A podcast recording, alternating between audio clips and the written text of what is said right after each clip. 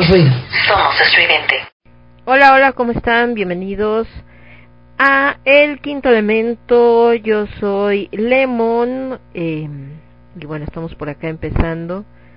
Eh, ni nada de eso. Es que por acá estaba platicando eh, con un este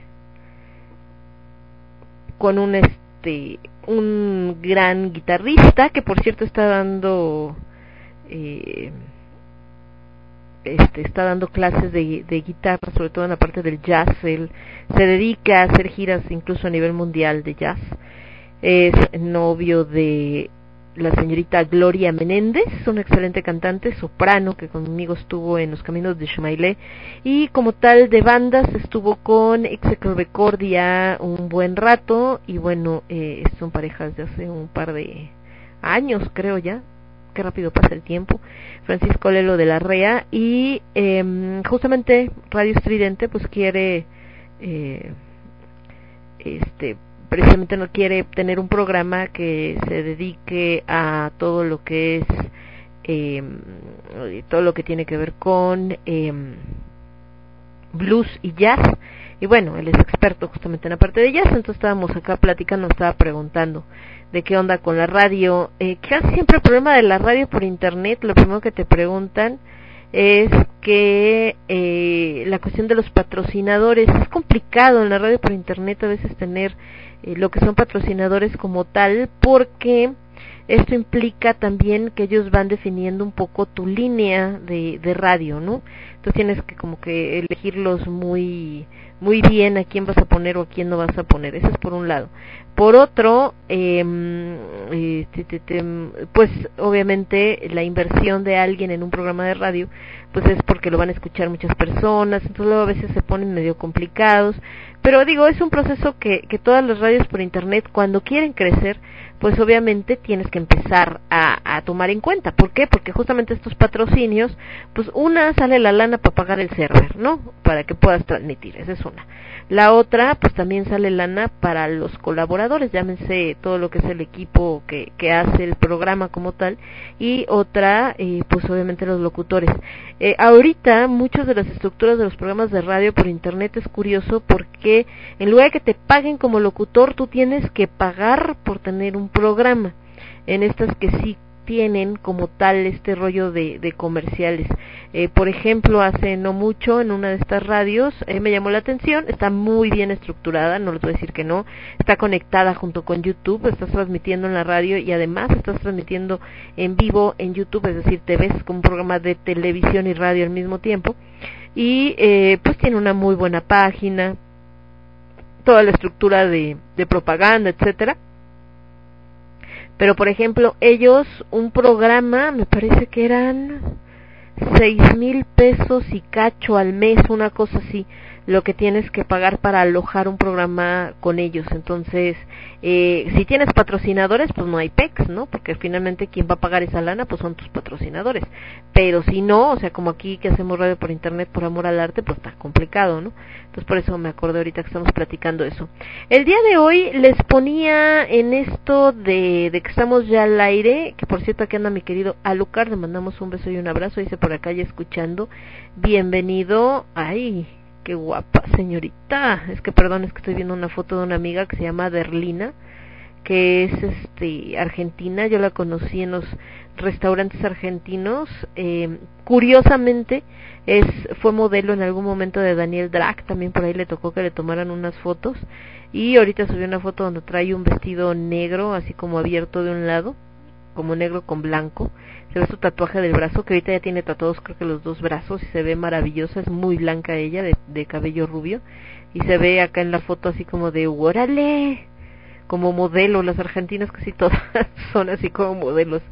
Y bueno, eh, entonces les estaba diciendo que el día de hoy les estaba subiendo que estábamos al aire y que eh, subo todo lo que es la, la hora, lo que ya estoy haciendo, ya me puse como meta, es subir la cartelera de la semana. Entonces, hoy sería el primer programa, que es el quinto elemento, con esto que se llama El artista se puede separar de su obra.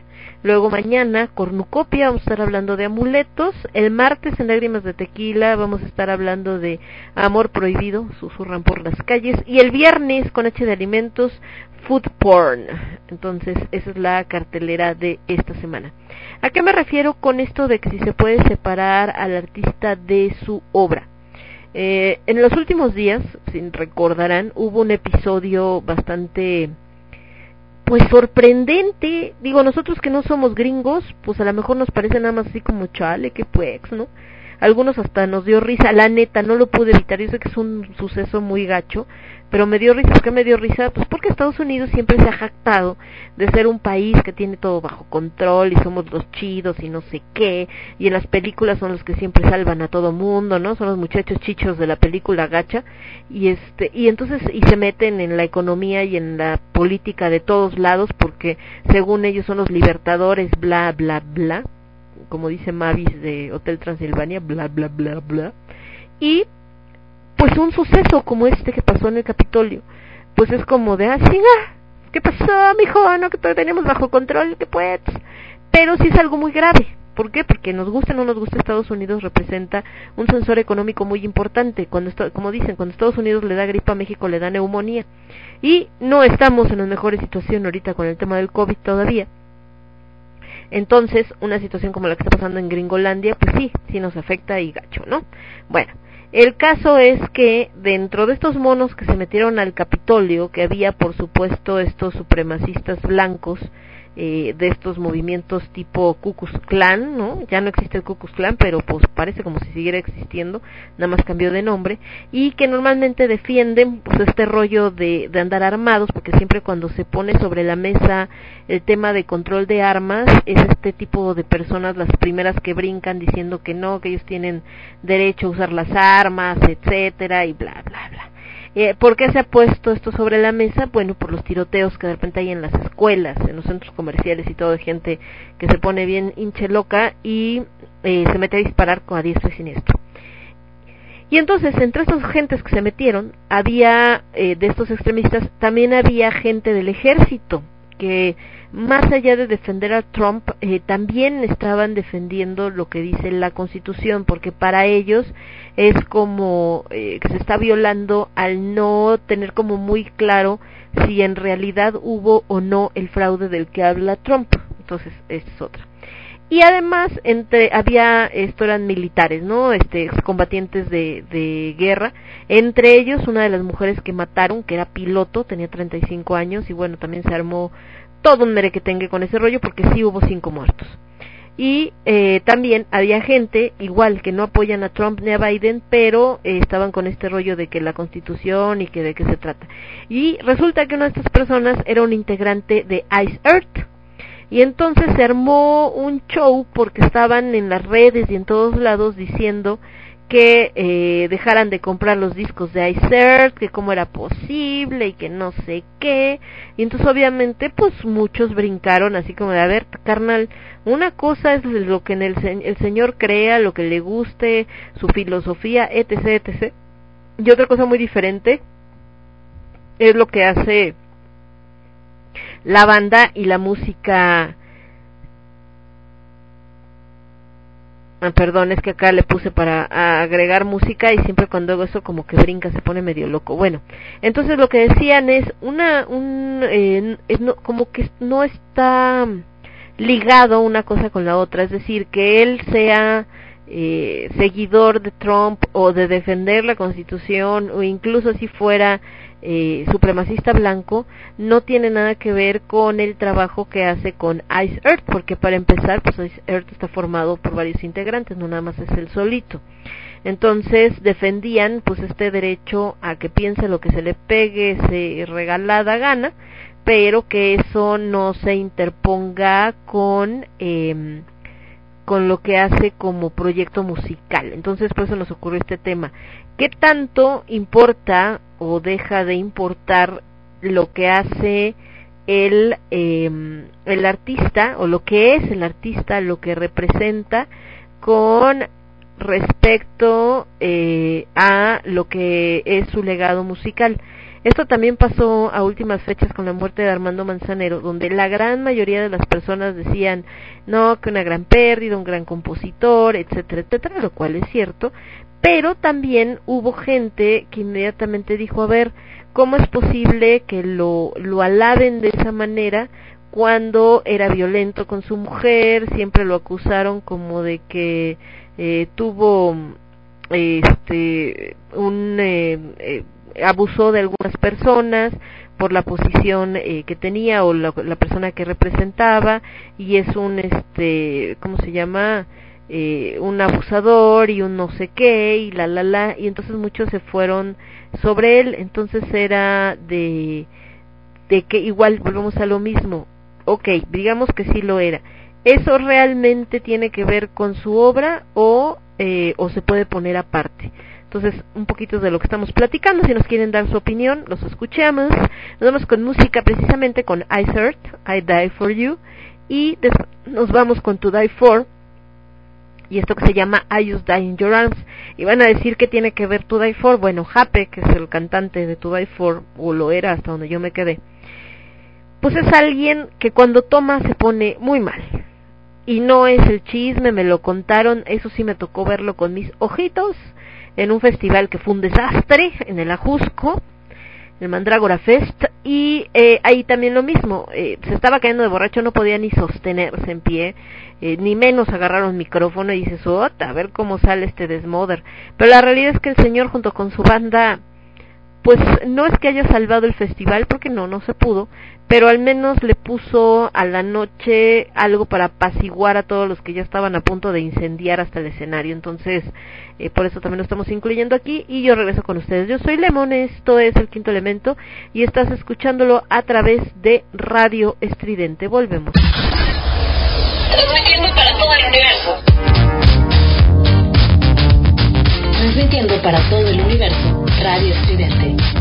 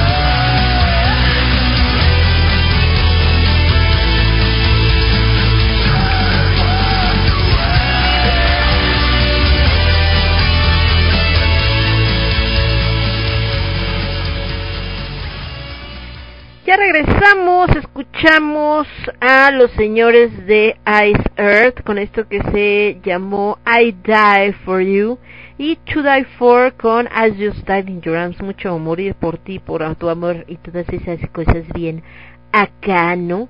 Y bueno, precisamente platicábamos de esto porque este par de artistas, eh, por diferentes situaciones personales, pues de repente han estado en el candelero y pues en esta situación de que los vean eh, feo porque no es que tú eres un no sé qué y un no sé cuántos y todo este rollo. Y en el caso de, eh, de este integrante de ICERT, porque bueno, como les comentaba, eh, estuvo presente en estas, eh, pues en este show de, del Capitolio, ¿no? Y eh, pues hablaban de que si era un extremista y que entonces y que tú, que yo y que no sé qué y la la la, ¿no? Entonces eh, y les digo que mucha muchas personas le estaban diciendo que que dejaran de escuchar a sus eh, ¿cómo se llama? Que dejaran de escuchar a, sus discos y que dejaran de ver eh, qué onda con, con este grupo y que quemaran todo su material y bueno, otros diciendo a mí nunca me gustó la banda, que ya saben que nunca faltan y demás. Y, eh, pero al final, ¿qué pasa con esto? El artista y su obra. Siempre, obviamente, lo que pensamos, la filosofía que seguimos, política, emocional, cultural, etcétera, va a influir en lo que escribimos, en lo que creamos. ¿no? Es decir, si en mi caso, ¿no? Yo escribo poesía. Pues obviamente lo que me pasa en el día a día va a influenciar mi poesía, sea alguna relación amorosa pasada, sea algo que me toca ver en las noticias o que me platicaron en el trabajo, ¿no? Cuando trabajaba en una oficina o en la onda de trabajar con mucha gente, o eh, simplemente algo que viste en tu casa, en tu familia y demás. Eh, pero obviamente mi filosofía personal, mi posición ante la injusticia, ante el racismo, ante el clasismo, etcétera, pues va a influenciar mi escrito. Es decir, como en mi caso, que si hay algo que me recaga es el racismo clasista mexicano, pues normalmente si escribo un poema al respecto va a estar plasmada esta posición en el que es lo peor que puede haber, incluso en tono de burla a la gente que es así y demás. Si fuera lo contrario, si yo fuera una güera de ojos verdes que me no porque sea malo ser güera de ojos verdes, sino me refiero, si fuera güera de ojos verdes y fuera racista, ¿no? Por el simple hecho de ser blanca y por eso sentirme más que los demás, pues probablemente si escribiera un poema hablaría de lo chido que es ser blanco y de lo feo que es eh, ser de otra manera. ¿No? Entonces, es a lo que me refiero que sí va a influenciar obviamente la, la posición eh, política y de ética en la que estás parado.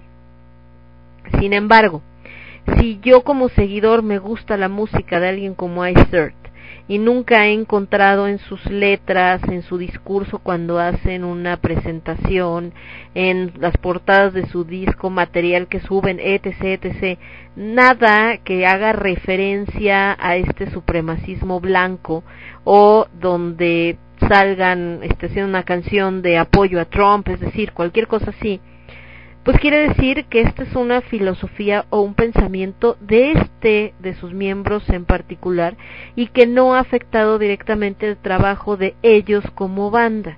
Entonces, ¿por qué voy a crucificar a toda la banda por un integrante o por qué les voy a pedir, ay, sí, córranlo, cuando lo que él piensa, siente, cree, no ha afectado el trabajo en colectivo? Entonces ahí son dos cosas muy distintas, ¿no? Eh, Judas Priest pensando en Rob Halford, ahorita que pusimos al principio del programa Living After Midnight. Eh, si Rob Halford nunca ha ocultado que es homosexual, lo manifiesta abiertamente, apoyan a la comunidad eh, gay con todas las demás letras del alfabeto que siempre se me olvidan, pero tampoco es como que se pongan en sus conciertos y digan, si eres heterosexual no entras, ¿no? No, o sea, realmente esa es como muy su vida personal y no ha afectado su trabajo. Entonces, ahí es donde entra esta delgada línea entre que sí, que no, cuando sí dejo de seguir un artista porque de plano su onda está por otro lado o qué tanto eh, eh, no hago caso a eso y nada me concentro en lo que creo, ¿no? En el caso de violencia contra las mujeres eh, es más complicado porque obviamente cualquier persona que haya abusado eh, de algún modo a los este eh, de haya abusado de algún modo de una mujer eh, cuando hablan de su obra inmediatamente dicen no me importa que haga y que sea un genio pero es un abusador entonces casi casi crucifíquenlo y entonces sí se vuelve más delicado ¿por qué? porque hay un argumento real ¿no? Eh, qué tanto este talento y este poder estar cerca de ciertos círculos ha contribuido a que tenga acceso eh, no solamente a personas en las que puede haber eh, abusado y además utilizar precisamente su eh, pues su fama o todo para eh, que no le hicieran nada no o sea para eh, quitarle validez a lo que digan en su contra, que también desgraciadamente ha sucedido. Entonces, ahí sí les digo que es un tema así como de uh, uh, bastante complejo, porque es difícil saber cómo de qué lado ponerse o cómo reaccionar o qué decir. Y actualmente que pones cualquier cosa en Facebook y todo mundo se te va encima, hay unos que están a favor, hay otros que están en contra y pues sí te hacen la vida bastante imposible, pero en fin. Y de este lado, déjenme ver por acá que tenemos el metro. Ay, el metro, ahorita platicamos del metro, porque se fue todo un caso y cállense, mañana. Mañana va a ser un caos. Ahorita les platico, si no son de aquí de Ciudad de México, como el niño Alucard, pero que seguramente sí lo vio en las noticias. ¡Ata! ¡Ats! ¡Ats! No, no, no, es todo un tema, ¿eh? Vámonos con algo de los señores de eh, Tierra Mística. Esto que les voy a poner de los señores de Tierra Mística se llama Nueva Castilla, Golden Contrast, Celebrance of the Sun, Wide Open Winds. Sí, vamos con Wide Open Winds. Y después de Tierra Mística nos vamos a ir con algo de los señores de Three Days Grace, con esto que se llama Animal I Have Become y regresamos. Yo soy Lemon, esto es el quinto elemento lo escuchas únicamente a través de Radio Estridente. Ya vuelvo. Somos estridente.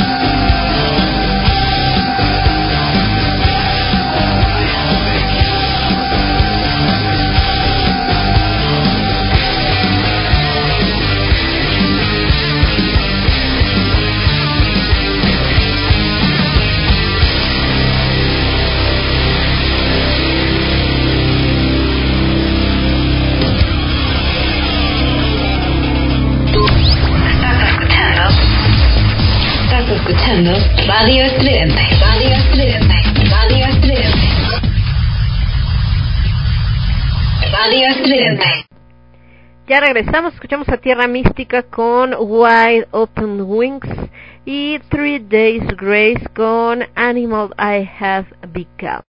En un rollo más rockerón el asunto. Por acá de este lado estábamos viendo qué nos decían mientras tengo un gatito que quién sabe qué está soñando, que está brinque y brinque, yo creo que tiene quesadillas.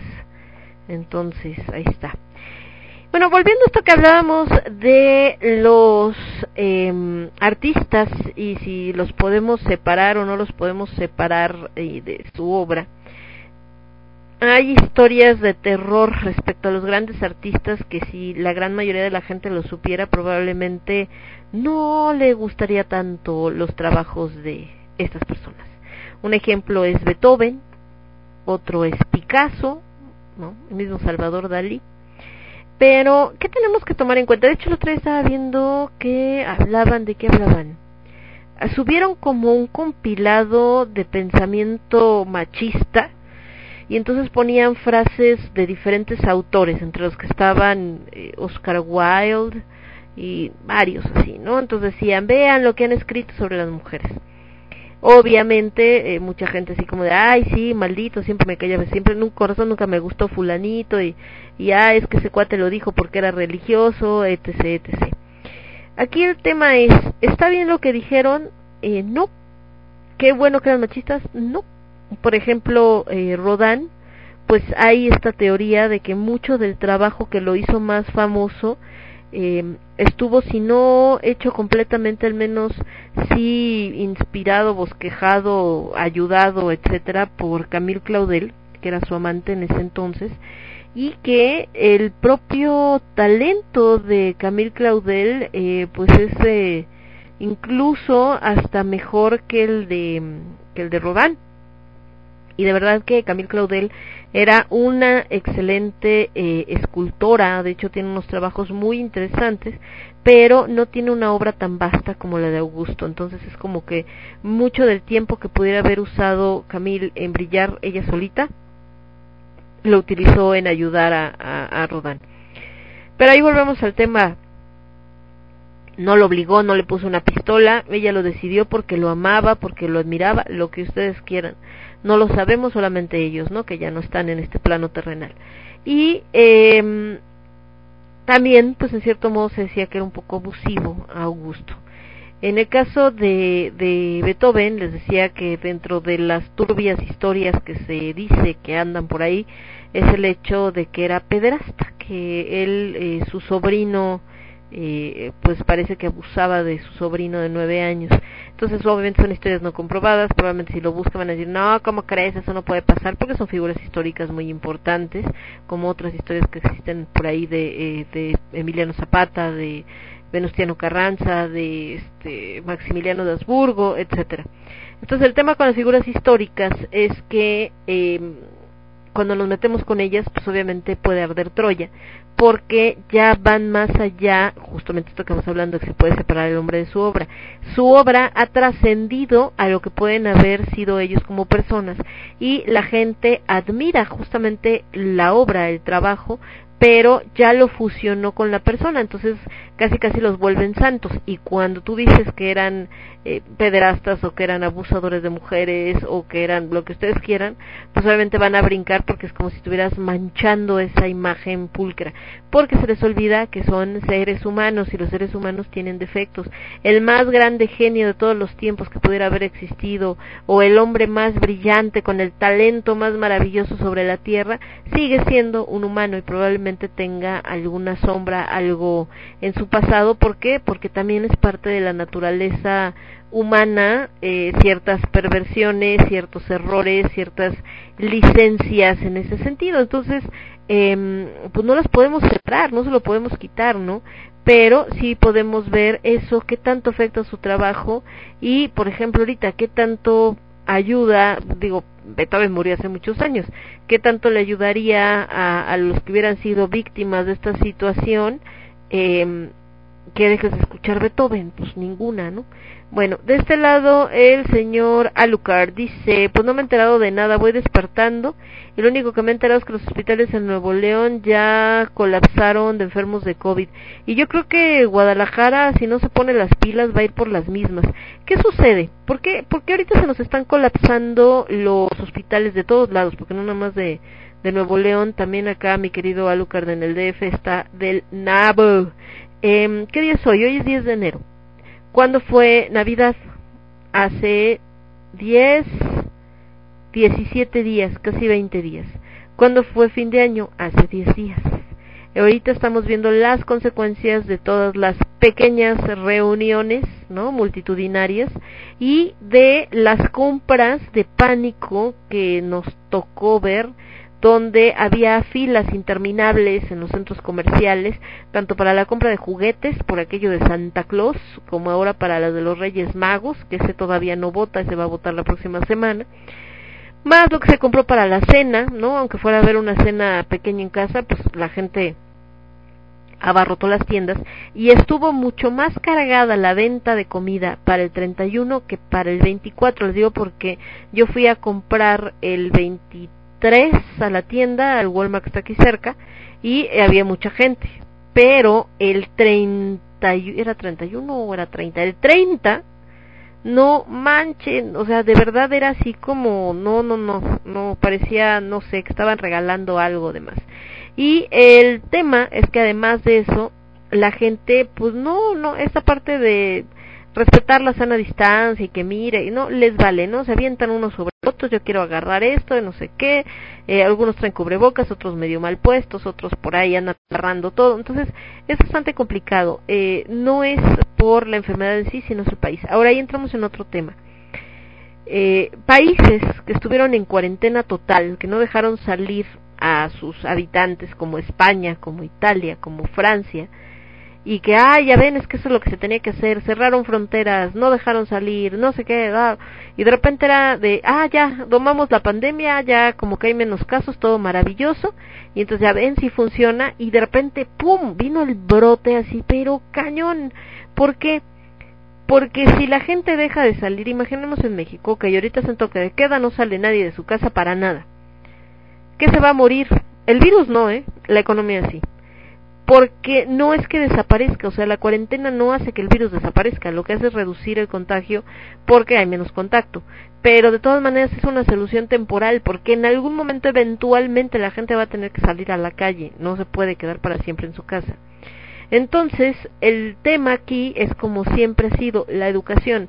¿Qué tenemos que hacer? Reeducarnos en los hábitos higiénicos para que entonces, virus o no virus, tú puedas andar en la calle, ir al cine, ir al teatro, ir a los restaurantes, ir al tianguis, a donde vayas, pero reducir el riesgo no solamente del COVID, sino de cualquier tipo de enfermedad infecciosa. Y esa es la parte más complicada, que al mexicano le cuesta mucho trabajo seguir indicaciones y eh, cumplir con esto. Siempre es como, ay, me lo paso por el arco del triunfo y todavía celebran porque, uh, nadie se dio cuenta que no me puse el cubrebocas, o nadie se dio cuenta que no me eché gel, o nadie se dio cuenta que no puse el código QR o lo que ustedes quieran. Entonces, ah, soy bien chingón porque me los torcí a todos sin que nadie se, se diera cuenta de que estoy haciendo las cosas incorrectamente. Y el resultado, pues es como lo que tenemos ahorita. El colapso, por ejemplo, Nuevo León, junto con los demás de la Alianza Federalista, como las de, como Jalisco con el idiota de Alfaro, eh, hicieron este rollo de hacer como que cierre total y ya, y vas a ver, y, y de todas maneras no lo han controlado. De todas maneras, como bien dice el buen Alucar, se están eh, colapsando todo esto que son eh, el sistema eh, el sistema médico, el sistema de salud de estos estados porque ya la cantidad de enfermos pues está sobrepasando aquí en Ciudad de México pues es más o menos la misma historia. Ayer platicaba la señorita Marce eh, que pasó por la raza y había ambulancias formadas y gente en las cápsulas esperando que los atendieran y sin saber si realmente los iban a poder atender porque ya casi no hay eh, camas no para poder hacer algo al respecto. Entonces sí está la situación bastante complicada, pero eh, creo que también tenemos que aprender a vivir con ello porque de otra manera lo único que va a pasar es que vamos a estar con una y vamos a estar y así, ¿no? Dice, por alguna razón, taparse los hocico es más difícil que hacer las mamadas necesarias para no hacerlo. Sí, ya sé, mi querido Lucar, no sé, algunas personas hablan de, es que nos ponen un bozal, como les dije el otro día, ¿en serio? Se puede hablar perfectamente con el cubrebocas y se escucha, ¿eh? Hasta gritar puedes, no pasa nada. Pero bueno, volviendo a lo que estábamos diciendo de que pregunta a Lucar qué fue lo que pasó que no se enteró. Resulta que el día de ayer, mi querido Alucard, hubo un incendio muy sospechoso, dicen que no fue provocado, pero está muy raro, en eh, lo que es el cerebro del metro de la Ciudad de México, es decir, donde está toda la maquinaria que permite decidir qué convoy sale, cómo sale, hacia dónde sale, con qué minutos va para que no vayan a encontrarse en una estación, para que no choquen, etcétera. Es como el centro de mando, a veces cuenta. Entonces fue un incendio bastante gacho, ¿no? Eh, de hecho hubo creo que dos muertos, creo que sí murieron dos personas, una chica, una policía, que como no podían salir, se fueron corriendo hacia la azotea y cuando sintió que estaba atrapada por el humo, las llamas y todo en la desesperación saltó y, y desgraciadamente perdió la vida. Eh, se llevaron a 29 personas que sí ahí lograron evacuar del edificio y que estaban intoxicadas. Entonces se puso, se puso denso, un incendio así mal plan. El caso es que como fue en este centro de mando, pues salieron de operación una, dos, tres, cuatro, como cinco líneas. Me, fue la dos, la, no, no me acuerdo exactamente qué, líneas, pero te digo, son como más de la mitad de lo que representan todas las líneas del metro. Entonces, ya te imaginarás, digo que era sábado, que no es un día laboral para todos. Entonces ya te imaginarás que la gente en el metro así como de, ¿cómo me muevo? Y entonces pusieron camiones gratis por parte del gobierno para estar llevando y trayendo a las personas en esos trayectos, pero son insuficientes, entonces eh, no fue un, un show. Hoy, domingo, pues hay menos gente moviéndose por la ciudad, entonces no se notó tanto, pero mañana lunes, que además mucha gente regresa a trabajar, por ejemplo los maestros, regresan a clases una parte de los estudiantes en línea, pero al final regresan a clases y mucha gente pues tiene que ir a la oficina. Entonces mañana va a ser un caos esta ciudad.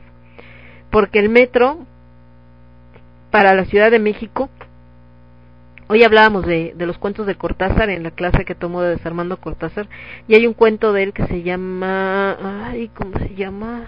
Ah, se me olvidó. Bueno, pero el caso es que el cuento habla de eh, eh, es un es, es, de ficción y habla de un bueno de fantasía perdón eh, no ficción y es una historia como de que hay unos habitantes viviendo abajo en el metro no en Buenos Aires. Entonces eh, platicando con la maestra que estaba dando esta esta clase la señorita Magdalena decía que las líneas del metro para ella son como la como si fueran las venas del cuerpo que representa una gran ciudad. Entonces, si nos vamos a esa metáfora, ¿no?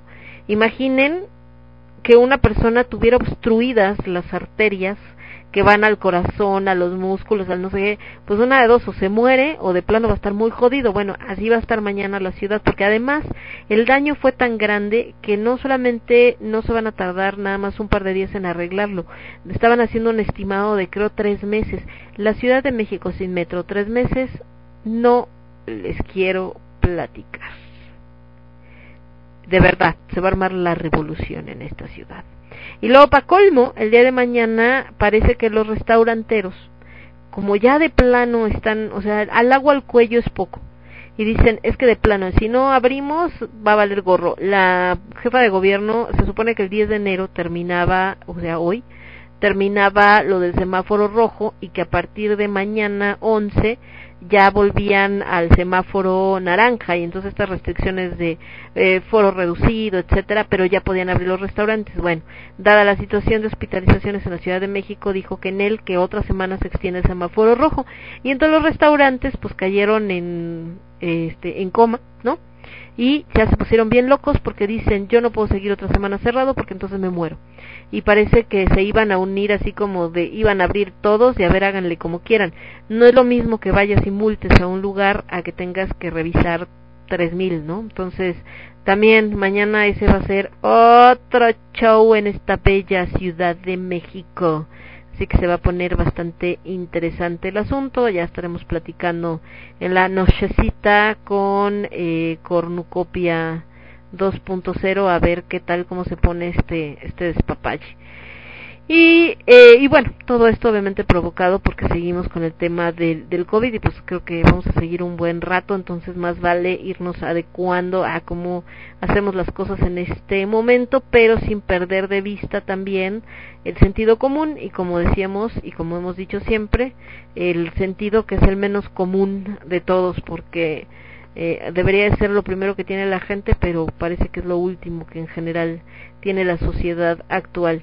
Nos vamos a ir con un poco de música y regresamos. Nos está viendo por acá algo que publicó. Ay, perdón, algo que publicó el niño Alucard, pero no, ahí está. Entonces, más bien, nos vamos ahora sí con musiquita. Me voy con Diablo Swing Orchestra, esto que se llama New World Windows y Lunática con My Hardest Walk. Y yo regreso en un momentito. Yo soy Lemon, quinto elemento, lo escuchas únicamente a través de Radio Estridente. Volvemos. Estás escuchando. Estás escuchando Radio Estridente. Radio Estridente. Radio Estridente. Radio Estridente.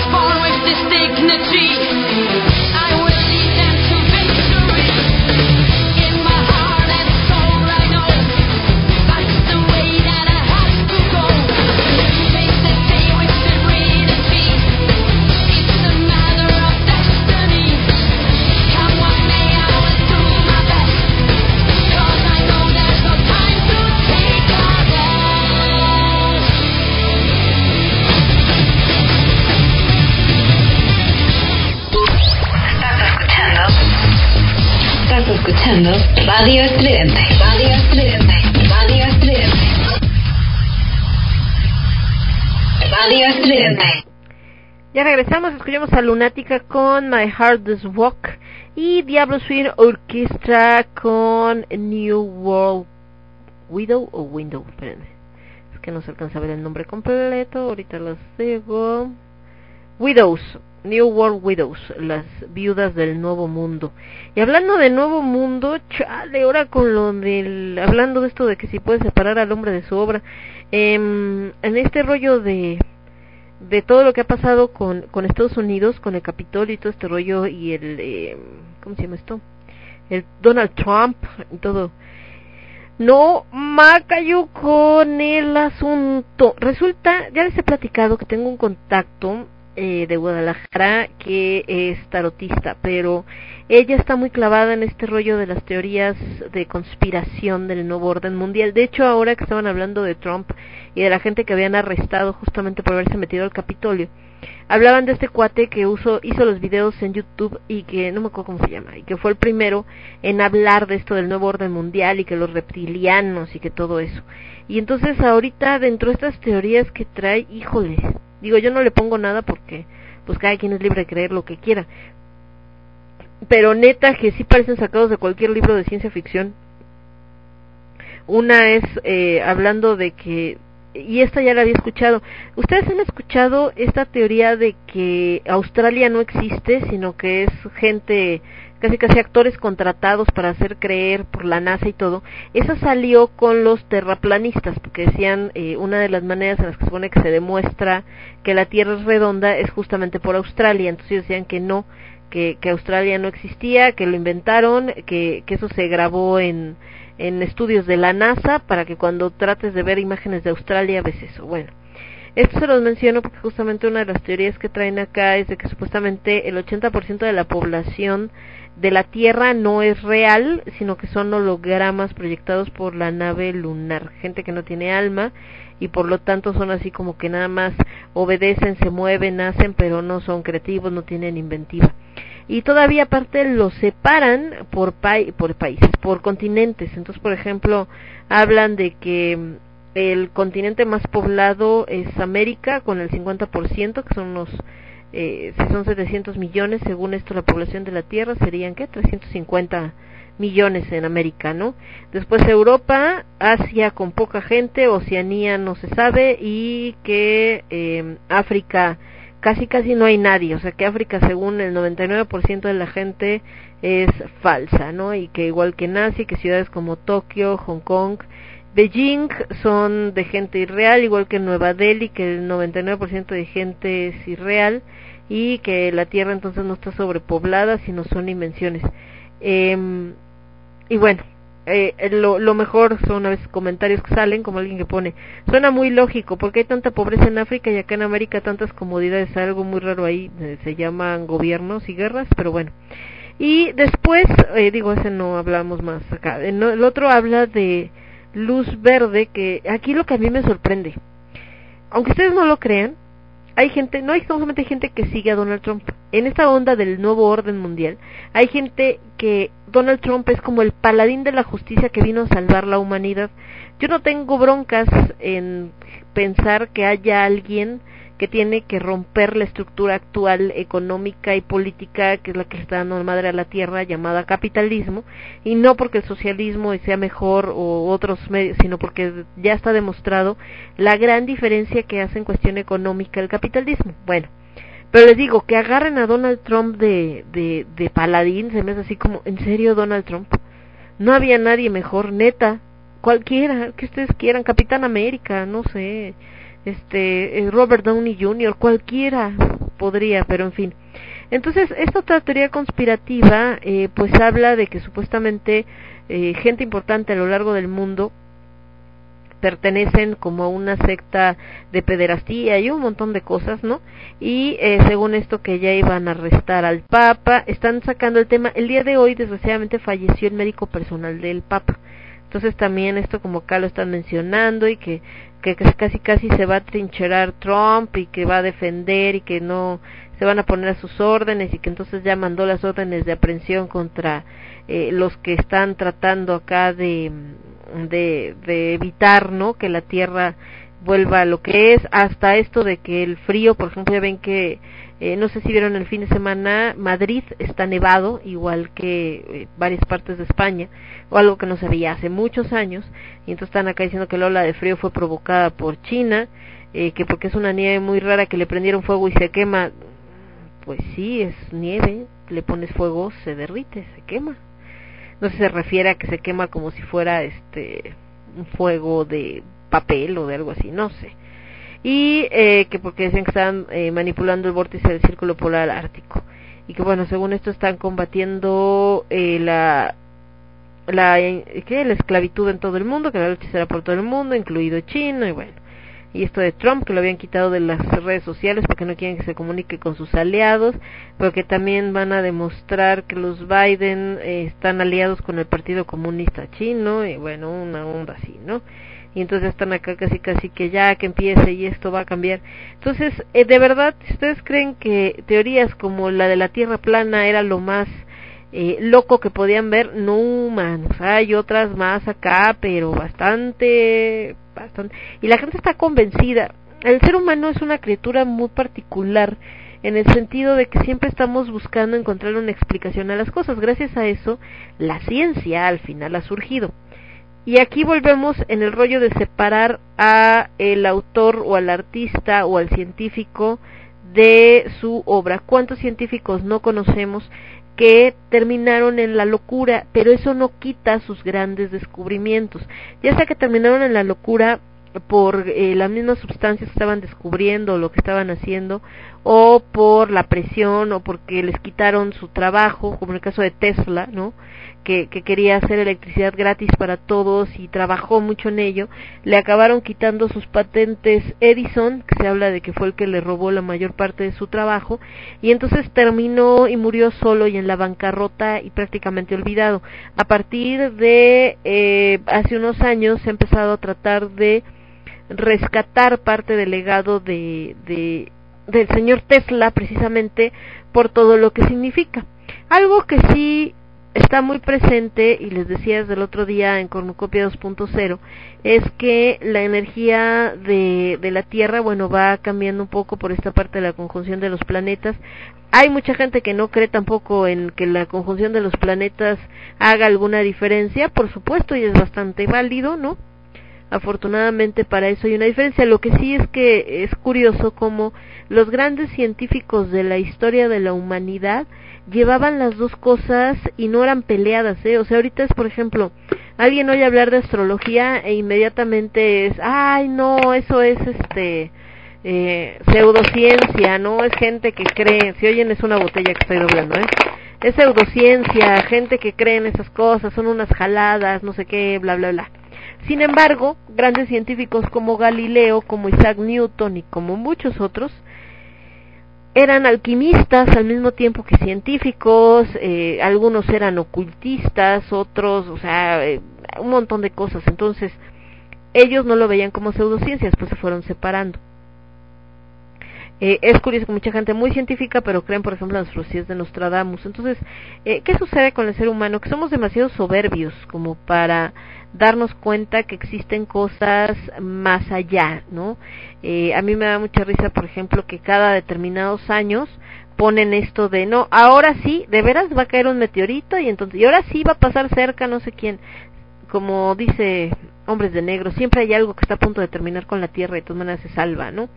Eh, y también porque digo de la soberbia del ser humano, porque nosotros somos un instante en la vida que tiene el universo, es decir, la vida humana, lo que como humanos vivimos en promedio, representa nada para el universo que tiene millones y millones de años. Entonces, y eso incluido el planeta Tierra. Entonces, eh, el ser humano es tan soberbio que cree que la Tierra existe a partir de que él aparece en ella y que va a terminar el día que él deje de estar en ella, ¿no? Y no, pues el planeta puede vivir perfectamente sin nosotros, de hecho. ¿No? Y de hecho yo creo que hasta viviría mejor porque volvería a ocupar sus espacios, como hemos visto en miles de relatos posapocalípticos y todo este rollo. Eh, la cosa es, ¿por qué pensar en que fuerza tiene que irse la humanidad para que esto prospere? Simplemente es cambiar el paradigma. El problema es que seguimos presa de lo que hemos estado durante muchos años, que es obviamente una, la ignorancia, dos, el ansia de poder. Eh, yo alguna vez me preguntaba, ¿en qué momento pasó el ser humano de tengo mi tribu donde cazo animales, como me desarrollo, a necesito robarme el terreno del vecino o necesito hacer una ciudad y entonces voy a dominar a la otra ciudad vecina. O sea, ¿en qué momento surge este instinto, no? De, de guerra y de destrucción, no sé. Bueno, vamos con más música mejor. Espérenme, acá estamos. Onta, onta. Nos vamos a ir entonces ahora con algo de los señores de Galnerius, ya que estamos hablando de, de Asia. Nos vamos a ir con su disco Alsatia Coast Disray, con eso que se llama The Awakening. Ya que estamos hablando de esto de elegidos, despertados y demás. Por cierto, hablando de Matrix, ya por ahí está cocinando la nueva de Matrix con el señor Neo, varios años después. Ahorita se está presentando una de, esa yo no la vi, pero de estas que son así como chistosas, que salen como de músicos y que tienen que salvar al mundo, algo así estaban anunciando en cable, no tengo idea. Y después de los señores de Galnerius vamos a ir con Racer X de su disco Street Little del 86 y esto que se llama Blowing Up the Radio. Y regresamos. Yo soy Lemon.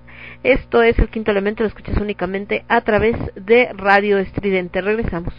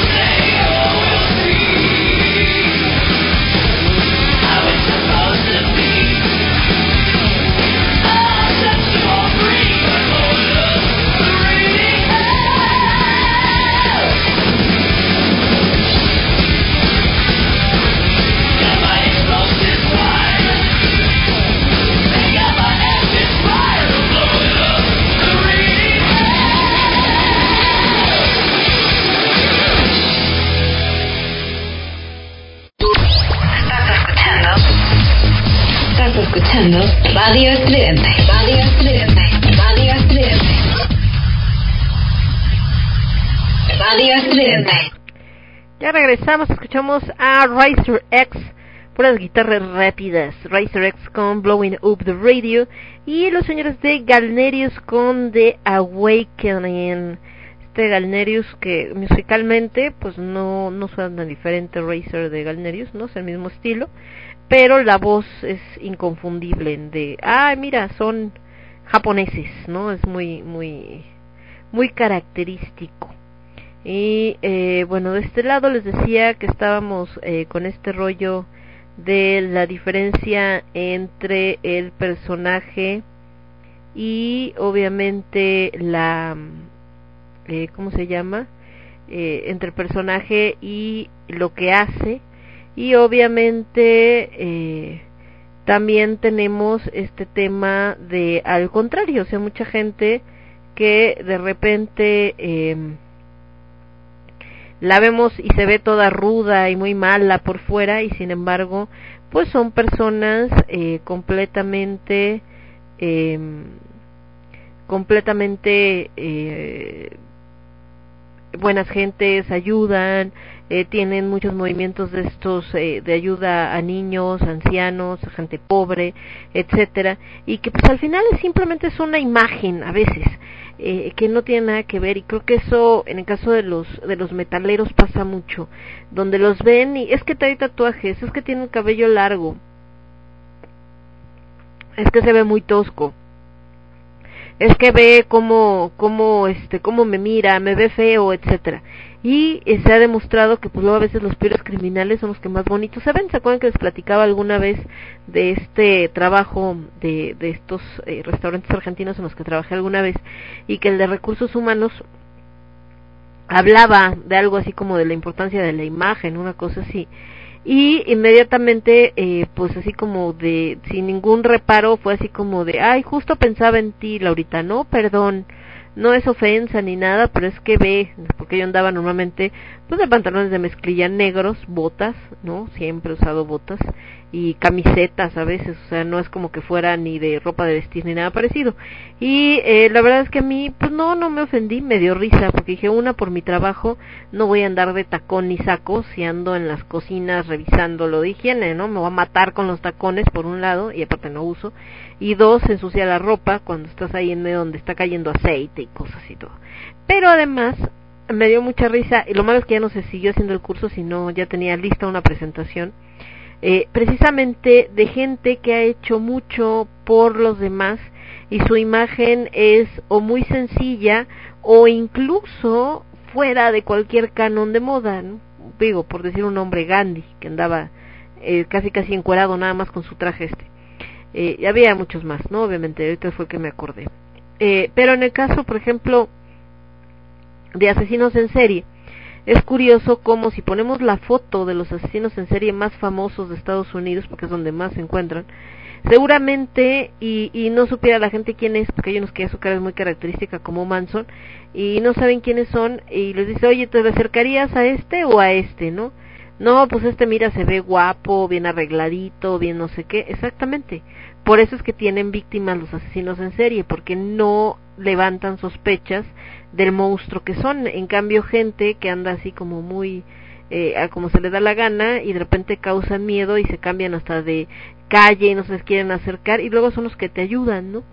A diferencia de, de, estos ladrones de cuello blanco. También les platicaba alguna vez, mi mamá le pasó que en el banco estaba sacando dinero, arreglando algo, no sé, en los cajeros, y se acercó un tipo muy trajeado y muy decente acá de, ay, le ayudo señora, y el resultado fue que antes de llegar al estacionamiento ya le estaba llegando una notificación a, a su teléfono de que le habían sacado X lana. Entonces, eh, la apariencia es muy efímera y en esto que decíamos de separar al artista de su obra, pues también sucede. Hay artistas muy estrambóticos, muy exóticos como parte, a veces de un disfraz, aparte, a, a veces como parte de su show, otras también eh, para defenderse de traumas y de cosas que tienen, no sé, pensando en, en estos que eran como muy características su vestimenta, David Bowie, el mismo Freddie Mercury, Elton John, ¿no?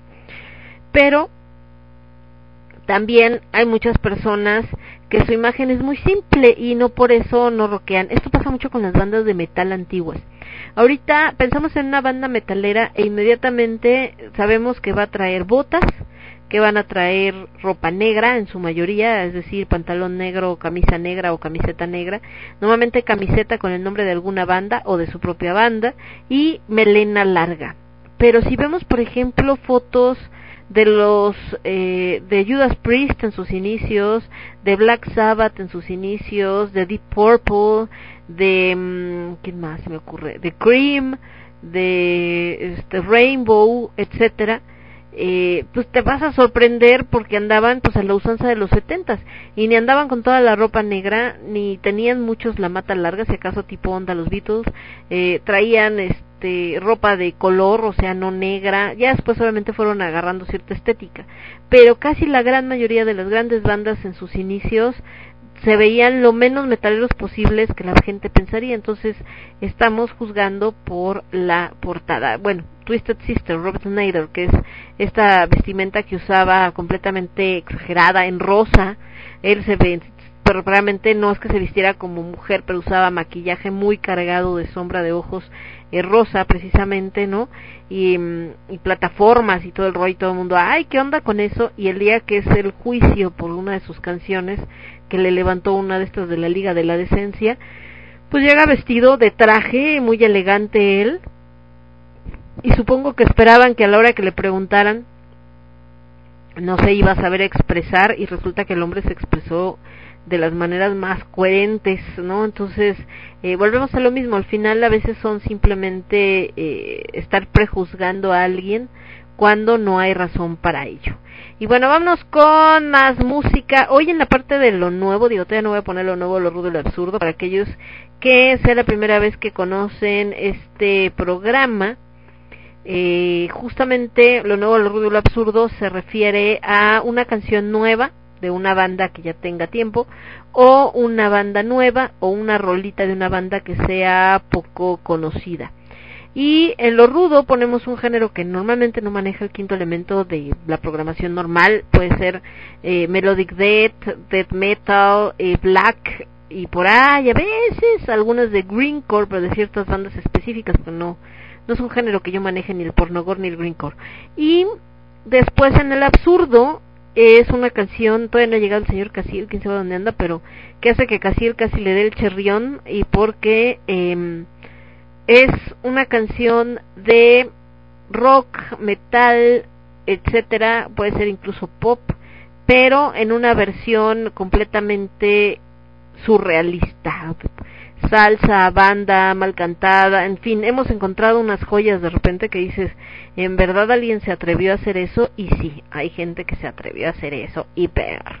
Entonces eso es lo que escuchamos en el absurdo. El día de hoy, eh, ya ven que les platicaba que puse en mi Facebook esto de que eh, este año igual hacíamos un proyecto juntos y gente que puso ahí su puntito como para trabajar en conjunto y demás y eh, un chico que se llama cómo se llama se me olvidó su nombre de repente me mandan mensajes se me pierden si de repente me mandan un mensaje y no les contesto luego luego no se sientan mal eh Así como dice el meme, soy de los que en mi mente ya lo contesté y hasta después me cae el 20 de, ay, no he contestado.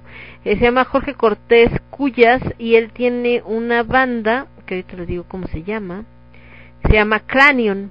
Entonces me ponía un video donde él está haciendo como un solo de batería, él es baterista. Y decía, pues ahí está, ¿no? Mi proyecto, tú dices cuando trabajamos juntos, ¿qué hacemos? Y le dije, ¿sabes qué? pues ¿por qué no? Primero me mandas eh, música de tu banda para que la pongamos en la sección de lo nuevo, lo rudo y lo absurdo y eh, y ya después igual podemos hacer una entrevista y demás que en eso estoy viendo también lo de la entrevista con su manager pero eh, vaya este también esa es la idea sobre todo estos programas, el poder abrir la puerta para bandas nuevas y compartir su material. Ahorita nos vamos a ir con un clásico, esto es Rainbow con Gates of Babylon. Y ya que andamos en estas bandas clásicas, puesto que les decía de que si los hubieran visto en sus inicios no se lo creen como se veían. Nos vamos a ir con algo de Black Sabbath, si lo encuentro, claro, allá lo encontré, Black Sabbath. Ah, con Electric Funeral, sí, de esto del Paranoid, uno de sus mejores discos, bueno, uno de sus mejores discos, de los más conocidos. Eh, Rainbow, Gates of Babylon, Black Sabbath, Electric Funeral, yo soy Lemon, esto es el quinto elemento y lo escuchas únicamente a través de Radio Estridente. Regresamos.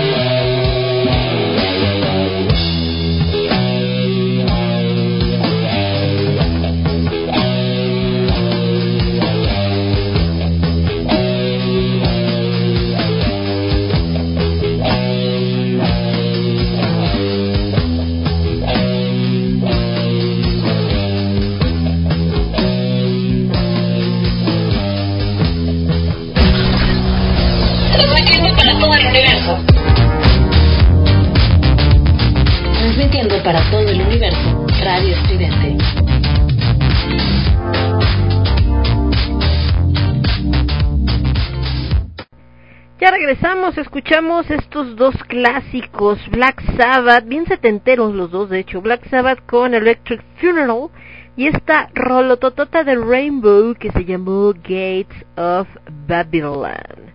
Y por acá, miren, sonaron los oídos el señor Casiel, ya anda por acá llegando, dice Cubas Lemon. Cubas, mi querido Cas, bienvenido, pásale a lo barrido, ¿cómo estás, te? Estábamos hablando de ti ni bien ni mal, nada más estaba yo diciendo que estábamos platicando del absurdo y estábamos diciendo que alguien a quien hace sufrir mucho el absurdo es justamente al señor Casiel. Dije que, por cierto, quién sabe dónde anda el buen Cas. ¿Cómo estás, mi Cas? ¿Qué cuenta la vida? Eh, acá en esta caótica Ciudad de México que cada vez se complica más y que bueno, mañana platicábamos de que mañana va a ser un día muy movido en la Ciudad de México porque con este tema de que no va a haber transporte metro en muchas estaciones, va a ser un caos. Se va a poner bien denso el asunto. Entonces, a ver qué tal. Y dice por acá el buen caso que estábamos hablando de él, que dice, ah, caray. De eso, caso que estábamos acordando acá del absurdo de a quién, a quién lo hace sufrir más, pues a ti. A ti y a Skyhammer, pero Skyhammer tiene un rato que no, nos escucha anda ahí en otros rollos, entonces este por eso no le toca, dice, el absurdo sí es cosa fea. Poquito nada más, luego hay unos más densos que otros que dices, no manches, ¿de dónde sacaron eso? La gente está muy loca. Y dice que por acá anda, eh, hoy les estamos platicando de esto de los restauranteros que de plano ya estaban entrando hasta en el tema de, de intentar una desobediencia civil porque de plano ya se los está cargando pifas y este pues entre las cosas que están decidiendo es que casi casi van a abrir a la buena de Dios, ¿no?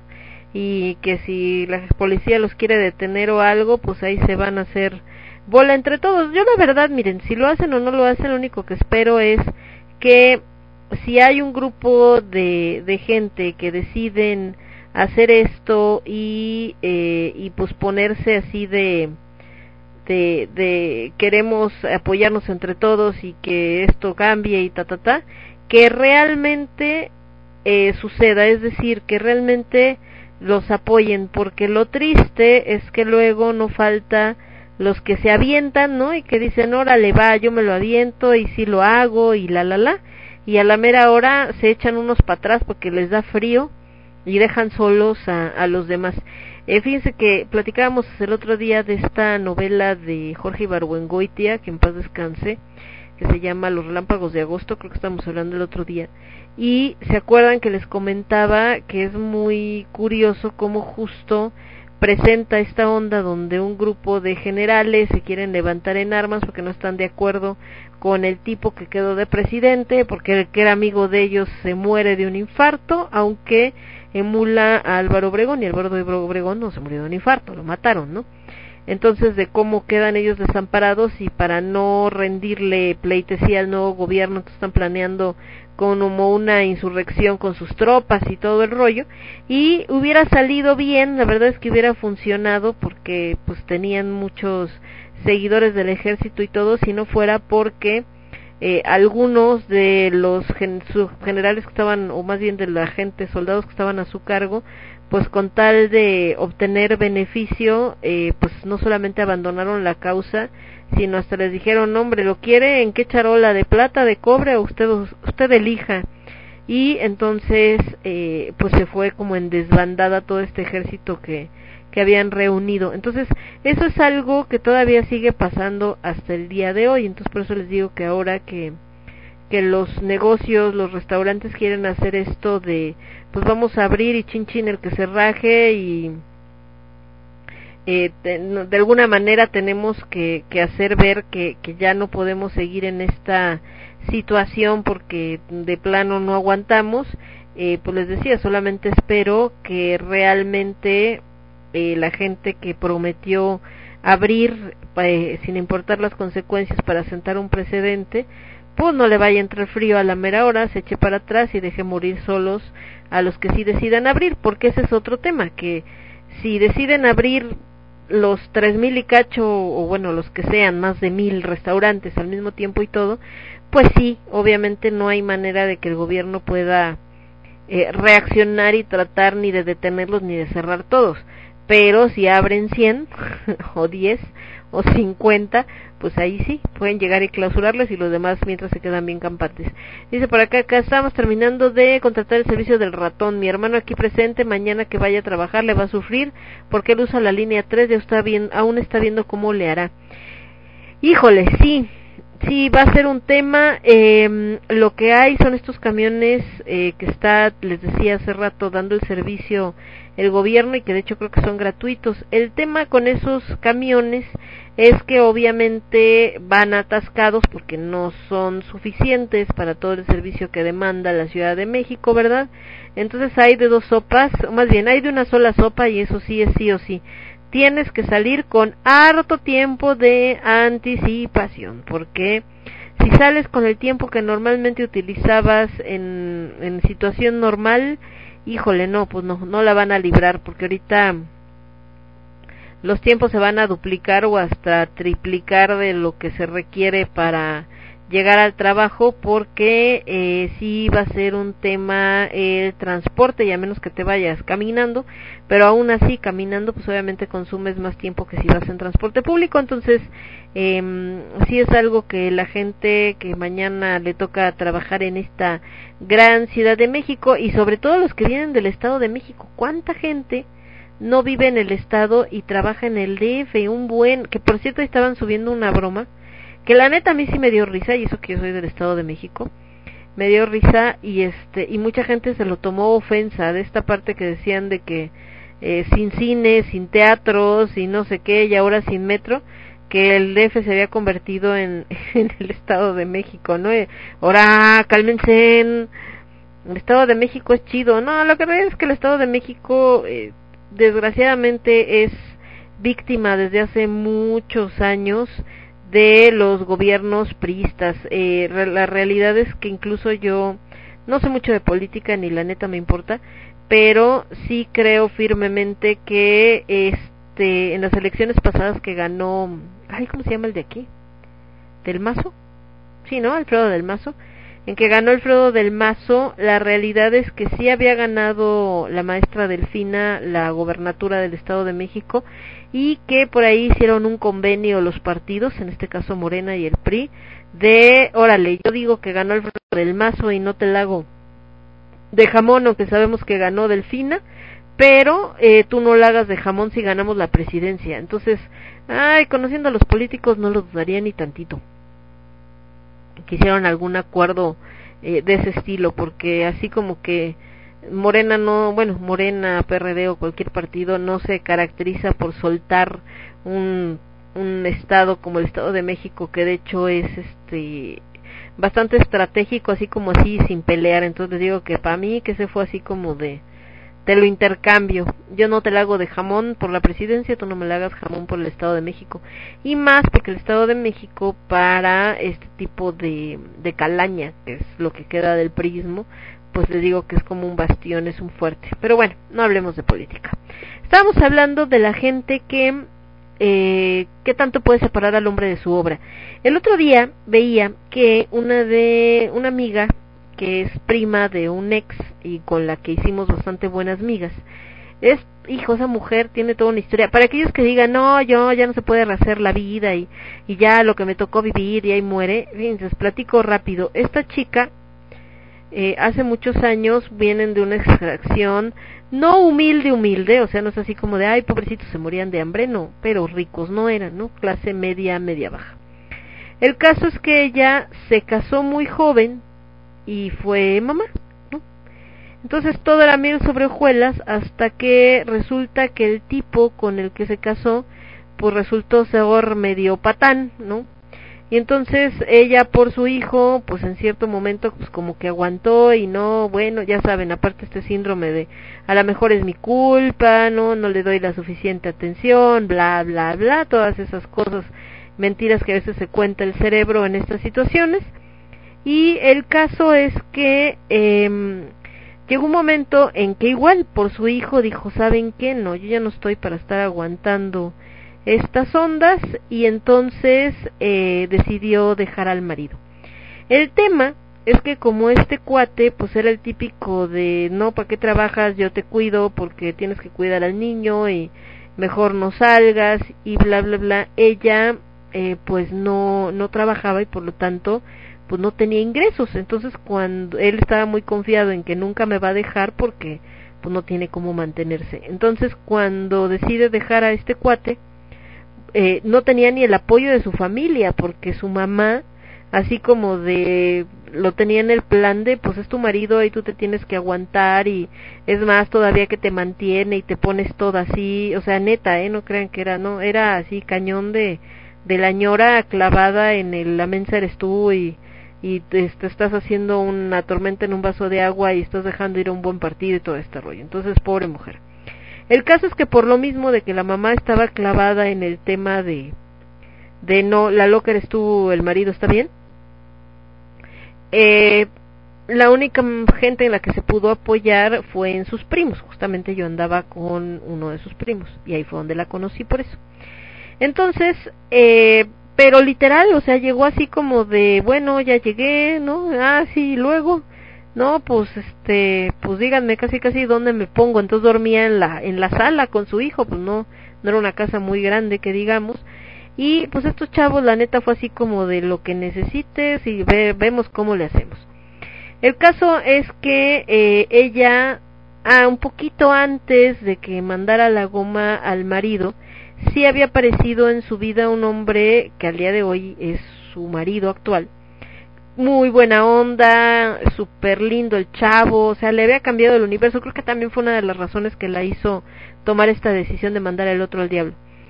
Y entonces, eh, pues más, la, la familia la mandó a la goma porque fue como, este, lo engañaste a tu marido y por eso te quieres ir, ¿no? Y ya saben, todos los, todos los adjetivos que se les pueda ocurrir de ese estilo eh, o bueno, referente a ese tema. El caso es que entonces, digo, llego con una mano atrás, otra adelante, este chico del que se había enamorado, en ese entonces tampoco era como de mucha lana, y pues ahí se fue levantando poco a poco, aprendiendo unas cosas, haciendo otras, y terminó teniendo una, junto con su marido, una empresa, bueno, su nuevo marido, una empresa muy exitosa, de, de consultoría. Y el niño Alucar me entenderá eh, en esto de las computadoras creo que no es como que todas contraten a un experto en X sistema o aplicación que van a poner, sino contratan a una empresa que les manda este experto que trabaja cierto tiempo en sus oficinas y ya que instaló y le enseñó a todos cómo funciona y bla bla bla, entonces ya se, se va, entonces ellos no pagan eh, pues obviamente prestaciones ni nada, las paga esta consultora. Entonces ella hizo eso, juntaba expertos, los mandaba a las empresas, ta, ta, ta. El caso es que les fue tan bien, pero tan bien, que acabaron comprando un mega caserón en Valle Dorado, que es una zona que está acá por el Estado de México, bastante nice, y este, de estas hasta que tiene como patio interior, o sea, no, no, mamalón el asunto. Y después entonces creo que ya dejó lo de la consultoría, o bueno, más bien ya no directamente lo ve ella, imagino que ya como negocio camina solito y entró, bueno, ahorita está así como, le, le, gustó mucho meterse todo este rollo que tiene que ver con el yoga y todas estas ondas. Entonces empezó también a dar clases de yoga y resulta, van a decir tanta vuelta, pero es que también era, es una historia chida, por eso se las conté, ¿no? Podría haberme pasado directo a la situación por la que se los estoy contando. El caso es que se metió, les digo, en este rollo del yoga y de la meditación y todo esto, y uno de sus eh, alumnos o pacientes o como le quieran decir, pues es nada más y nada menos que Cristian Castro. Anda por acá Gisela, también le mandamos un besote y un abrazo que decía, ya acá escuchando, bienvenida mi querida Gis. Entonces, Cristian Castro, y justo ponían un, ponía ella, compartió un videito donde Cristian Castro pues está agradeciendo y diciendo que está chido esto de, de la yoga y de lo que está haciendo y la la la. ¿Por qué menciono a Cristian Castro? Porque el caso de Cristian Castro también le pasa a, que yo me acuerde, a Miley Cyrus y varias chicos o chicas por este estilo, gente que por cuestiones que empezaron desde muy jóvenes, incluso su carrera desde niños, ¿no? y que entonces, como empezaron su carrera desde niños, pues quien determinó qué iban a cantar, cómo lo iban a cantar y por qué lo iban a cantar, fueron sus padres, y sus padres pues están en géneros muy diferentes a lo que es el metal y el rock, por ejemplo en el caso de, de Cristian Castro, pues totalmente pop por su mamá, por Verónica Castro, en el caso de, caso de Miley Cyrus, pues obviamente el country, porque su papá es un cantante de country, eh, y entonces, eh, pues eso empezaron a hacer porque era lo único que conocían, y pues sus carreras les fue bastante bien. Pero, pero, este tipo de personajes como Miley Cyrus y como Cristian Castro, resulta que son fans del metal y del rock. Y entonces a veces se atreven a sacar que, no sé, la camiseta de X banda de un concierto que fueron a ver, o como en el caso de Cristian Castro, que tiene incluso una banda que se llama Esfinge, si mal no recuerdo, que toca en rolitas metaleras. Eh, y aquí voy con la parte de que si podemos separar al artista de su obra. Como todo mundo relaciona a Cristian Castro con el pop, con la balada, etcétera, cuando sale con que no, la neta es que a mí me gusta mucho el metal, me gusta mucho el rock, y entonces de hecho tengo esta banda, la la la, la respuesta es de burla sin haberlo escuchado, de burla y de decir, ay, no, este cuate, ¿qué le pasa? Se quiere meter acá, casi casi en nuestro mundo, ¿no? Y lo mismo pasa con Miley Cyrus. Ven que trae una camiseta de X banda y ni de saber quién es, nomás se la puso igual porque le gustó, o se la regalaron, o salió ahí casi casi en los saldos. Entonces, ¿por qué damos por hecho o por qué no podemos separar al artista de su obra, en este caso que lo hizo famoso, que lo que lo ha mantenido en el candelero, que le generó lana, pero de tal manera que como no los podemos separar lo encasillamos ahí y entonces damos por hecho que sí o sí solamente le gusta esa música, solamente sigue esa filosofía, solamente le gusta esa manera de vestir y no pensamos que quizá tenga algo secreto que a lo mejor, bueno, no secreto, pero algo alterno que a lo mejor no hace tan de lleno porque sabe que no es tan vendible a nivel comercial como con lo que empezó. Entonces, eh, ahí también creo que aplica esto de que eh, no siempre es bueno pensar que el artista y la obra son tú y yo somos uno mismo, porque nos llevaríamos sorpresas, ¿no? Eh, hay gente que que puede estar cantando incluso hasta reggaetón o cualquier cosa y sus gustos realmente son otros y que solamente porque la disquera se los pide o porque el contrato que tienen firmado pues no les queda como mucha mucha opción entonces eh, esto pensando acá en, en este tipo de historias nos vamos a ir con más música ya hemos puesto por acá Black Sabbath y a los señores de Rainbow nos vamos ahora con los señores de Bonnie Ark ahorita que hablamos de que España está congelada con esto que se llama When the City is Quiet. No está tan callada la ciudad porque eh, ahí también volvemos a esto de cómo la visión cambia de acuerdo en el entorno al que nos movemos. Eh, mucha gente de los, españoles, al ver que estaba todo congelado y nieve y todo, la primera reacción que tuvieron fue salir a la calle a jugar, a hacer muñecos de nieve, a aventarse nieve, a patinar en todos estos espejos de agua que estaban congelados y todo, y bien felices de la vida, así como de, uy, sí, qué chido, porque es algo que les digo que no se veía hace más de 50 años, 70 años, una cosa así. Pero, pero, el otro lado de la moneda es que esta nieve provocó pues eh, un problema bastante grave en la movilidad de la ciudad y obviamente en todo lo que lo representa, ¿no? O sea, fue eh, no se podían mover los carros, hubo gente que se quedó varada en las carreteras, eh, hubo gente que de plano estuvo así de de murieron un par de personas por la hipotermia, entonces eh, completamente colapsó también a la ciudad, o sea, sí hizo todo un y entonces e igual mientras unos se divierten ah, debido a este fenómeno, otros pues de plano tuvieron como mañana va a pasar con el metro, pues buscarle cómo carambas llegar a sus trabajos y cómo hacerle. Y hubo alguien muy chistoso que hasta se quejó así públicamente en Facebook diciendo que el gobierno era un inepto, que cómo era posible que no hubiera eh, considerado esta situación y no tuviera la manera de solucionarlo y todo. Y pues todo el mundo estaba muerto de risa porque decían, güey, hace 70 años que no pasaba esto, ¿no? ¿Había una posibilidad de que pasara? No, pues sí. Pero no vas a tener un equipo de nieve que además hay que darle mantenimiento eh, solamente para, para ver si algún día pasa, ¿no? Si fuera algo que, ah, porque decía, como en Noruega y en, este, y en otros países ya lo tienen todo listo, pues sí, mijo, porque en Noruega siempre hay nieve. Pero estamos hablando de España donde normalmente no hay este no hay nieve. Entonces eh, pues ahora sí que más que una cuestión de de ineptitud pues es pues una cuestión de que eh, es como si tuvieras no sé este qué será como esta parte de que decíamos de de la nieve y demás es como si tuvieras un un equipo para pesca y para todo lo que tiene que ver con cuestiones marinas cuando eh, no tienes el mar o el mar está como a mil kilómetros entonces así de ilógico. Entonces eh, pues sí Madrid está está congelada y les decía, los dos lados de la moneda es eso. Por un lado, la gente que bien feliz de la vida jugando con esto, pero por otro, la gente que o perdió la vida o no pudo llegar a su trabajo o no pudo ni siquiera salir de su casa o que se está muriendo de frío porque las casas no están habilitadas para eso, ni los autos tampoco. En las zonas de mucha nieve se utilizan estas cadenas en los neumáticos y entonces los tomó completamente por sorpresa.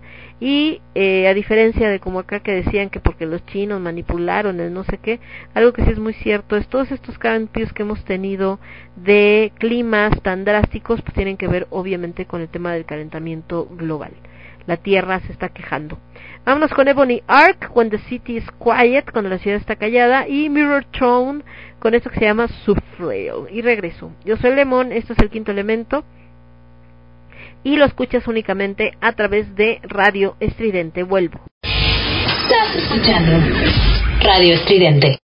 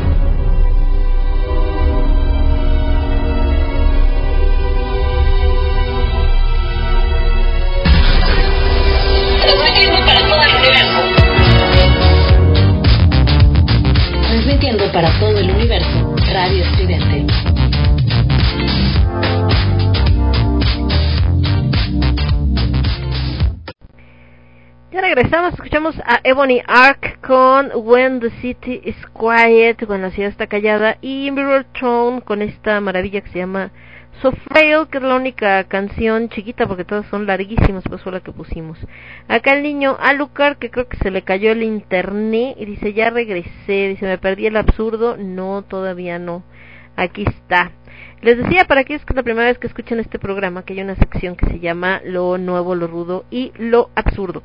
En lo nuevo ponemos una rola de una banda poco conocida o si ponemos eh, de bandas ya reconocidas, pues una rola que sea el estreno de, del mes o del año y así, ¿no? Entonces, eh, por eso existe esta sección. En la parte de lo rudo ponemos una rola de un género que casi no se maneja en el quinto elemento, que puede ser Black, Death, Melodic Death, Melodic Black y todas sus eh, que existen, porque hay como mil versiones, y por supuesto también eh, este lo que es el greencore pero algún greencore por ejemplo tengo una banda eh, de Cuba de greencore que se llama Prótesis pero esa banda sí suena bastante bien como más más cuidadito el asunto no no nada más así de de ay voy a este a cantar acá carnitas entonces no necesito más que hacer guturales y demás pues no realmente eh, sí se necesitan otras cosas para que sea un buen sonido. Bueno eso es ya en, mis traumas con lo que tiene que ver con el con el green core es que mis primeros contactos con el green core acercamientos fueron con asesino y brujería que mucha gente lo sigue pero a mí se me hacen así como de ay no paso eh, no por la banda sino las letras nos vamos a ir con lo nuevo lo rudo lo absurdo en lo absurdo son estas canciones que alguien pensó que era buena idea grabarlas cuando suenan del nabo o son en un género que nada que ver con la canción original y ondas así el día de hoy, señores, el absurdo, se metieron con un titán de titanes, al menos en México. Bueno, ahorita, les, ahorita lo escuchan. Nos vamos a ir con lo nuevo. Les decía que es eh, de esta banda que me hizo mandar de Cranion, se llama, es que estoy acordando cómo se llama la banda. Se llama Cranion. Y no esperen porque se andaba congelando aquí el Sam. Entonces, dejen buscarlo acá en descargas porque apenas nos pasaron acá enlaces a, a, sus videos y obviamente pues de ahí lo lo sacamos entonces acá está se llama la procesión la rola la lanzaron en el 2019 en lo rudo vamos a poner algo de los señores de Legacy. Ah no hay un disco de, vamos a poner Sabactani, un grupo mexicano que por cierto era muy bueno, pero era de los hermanos Dávalos, que ahora se dedican más como otras cosas, en primera porque pues también ellos tenían este puesto que traen discos de importación y todo, y creo que ahora con la pandemia pues su negocio como que valió, en algún momento también hubo una bronca de un incendio en la Lomas Verdes, creo que afortunadamente el negocio de ellos no lo alcanzó y al que no he visto es otro hermano, son gemelos, entonces cuando suben las publicaciones para saber cuál es cuál está medio machín el asunto, pero eh, estuvieron trabajando mucho tiempo y les digo que esta, esta banda en particular es muy buena, está en este disco, hay un disco que se llama, nada más salió en digital, Metal 100% Colombo Mexicano 2010, o sea, hace 10 años, y se llama así porque hay bandas de México y bandas de Colombia, están combinados, y son bandas, la gran mayoría, casi todas son bien acá, bien rudones, aquí está Sabactani, Sabactani lo vamos a escuchar con esto que se llama Blind Realities, y bueno, por supuesto, en la sección del absurdo les decía que hay una, una joya, que qué barbaridad, con una banda que, que se dedica a esto ya desde hace un buen rato y creo que ya lo habíamos escuchado alguna vez en el absurdo, pero ahí está. Lo nuevo, Cranion, La Procesión, Lo Rudo, Sabactani, Blind Realities y después el absurdo. Yo soy Lemon, esto es el quinto elemento y lo escuchas únicamente a través de Radio Estridente. Volvemos.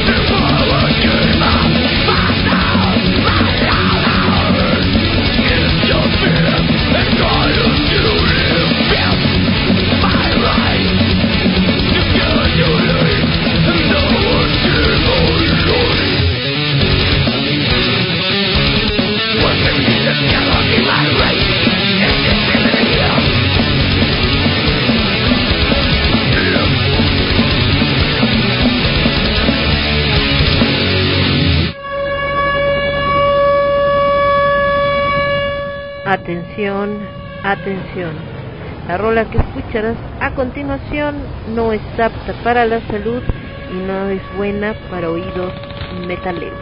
No nos hacemos responsables por daños auditivos permanentes. El quinto elemento presenta el absurdo.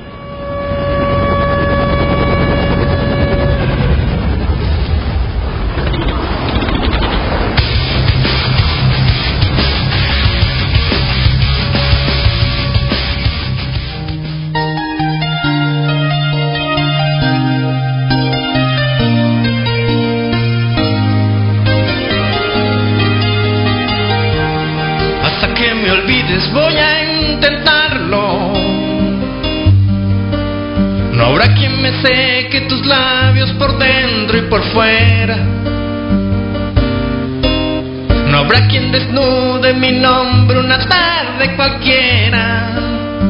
Hasta que me olvides tanto que no exista mañana ni después.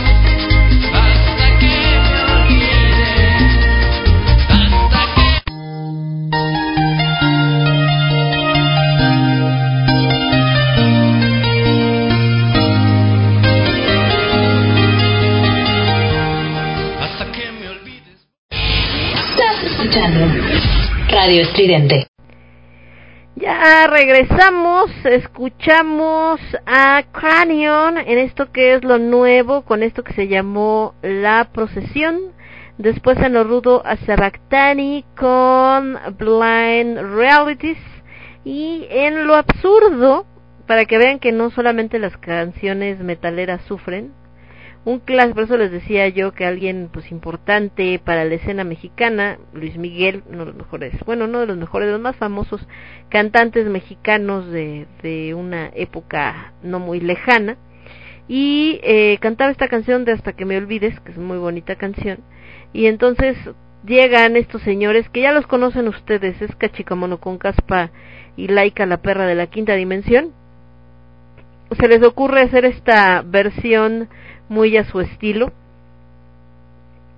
que una pues es mal cantada y dos con este ritmo que no sé si es salsa, cumbia o qué demonios sea, ¿no? Pero hacen acá una combinación bastante extraña, ya está poniendo otra vez la, la rola.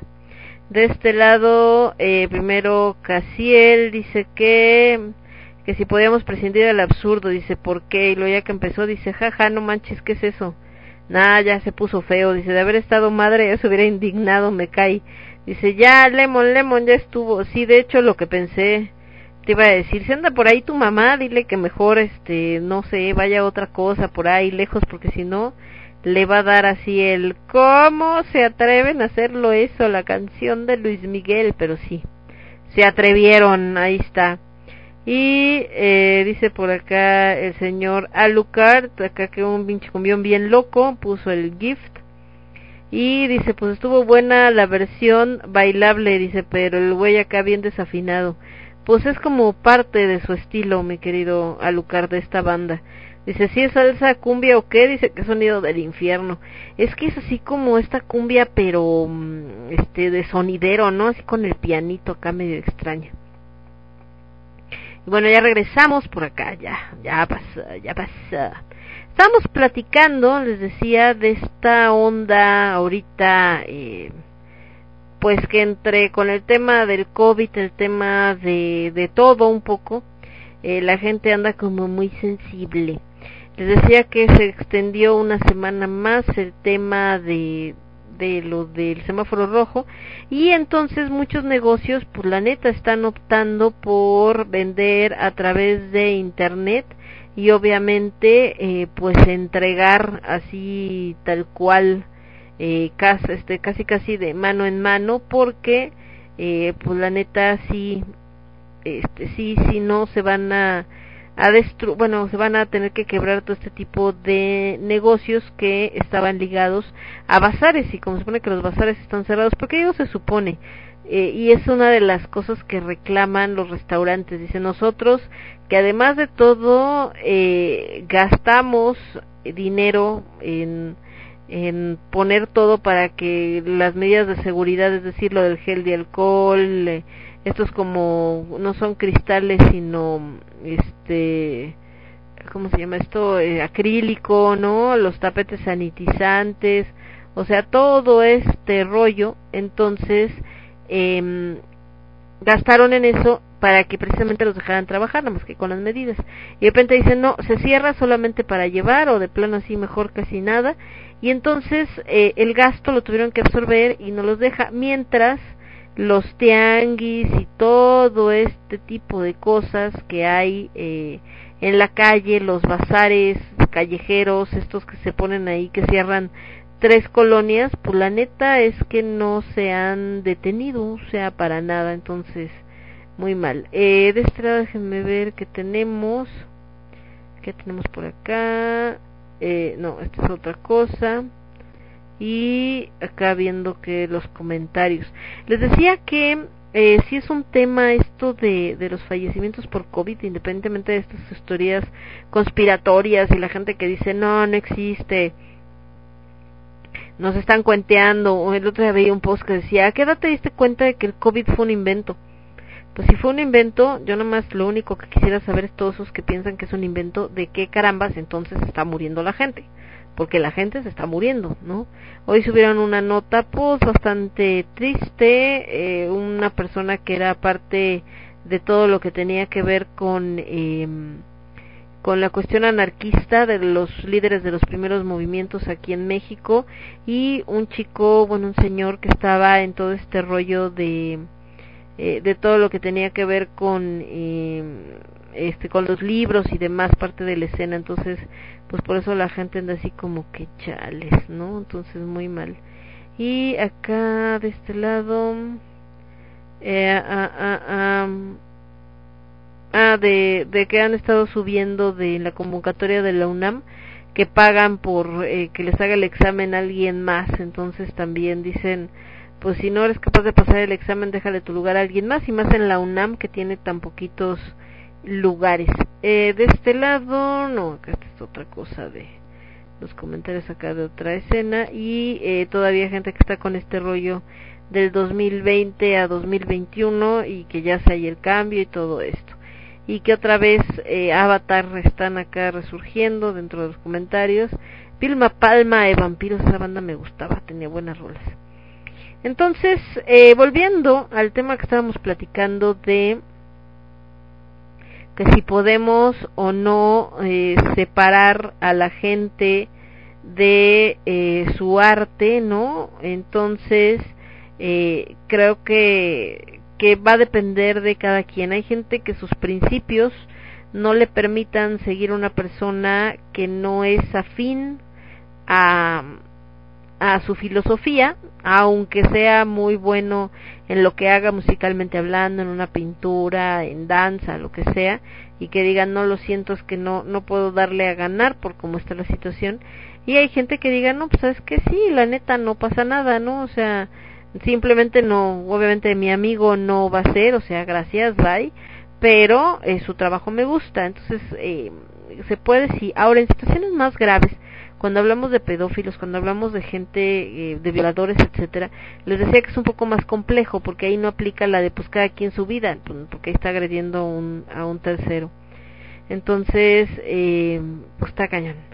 Eh, eh, ah, es que por acá estoy viendo también lo de los tanques de oxígeno y todo que están pidiendo y todo no sé qué y pues que también están haciendo esta reflexión de que gente que están eh, de reventón cada fin de semana y pisteando en los bares invitándose así de caile acá y que etcétera y todo el mundo está ahí junto y no solamente que, que hagas una reunión y bueno cada quien como sentadito tranquilito sino que están acá echando relajo machín.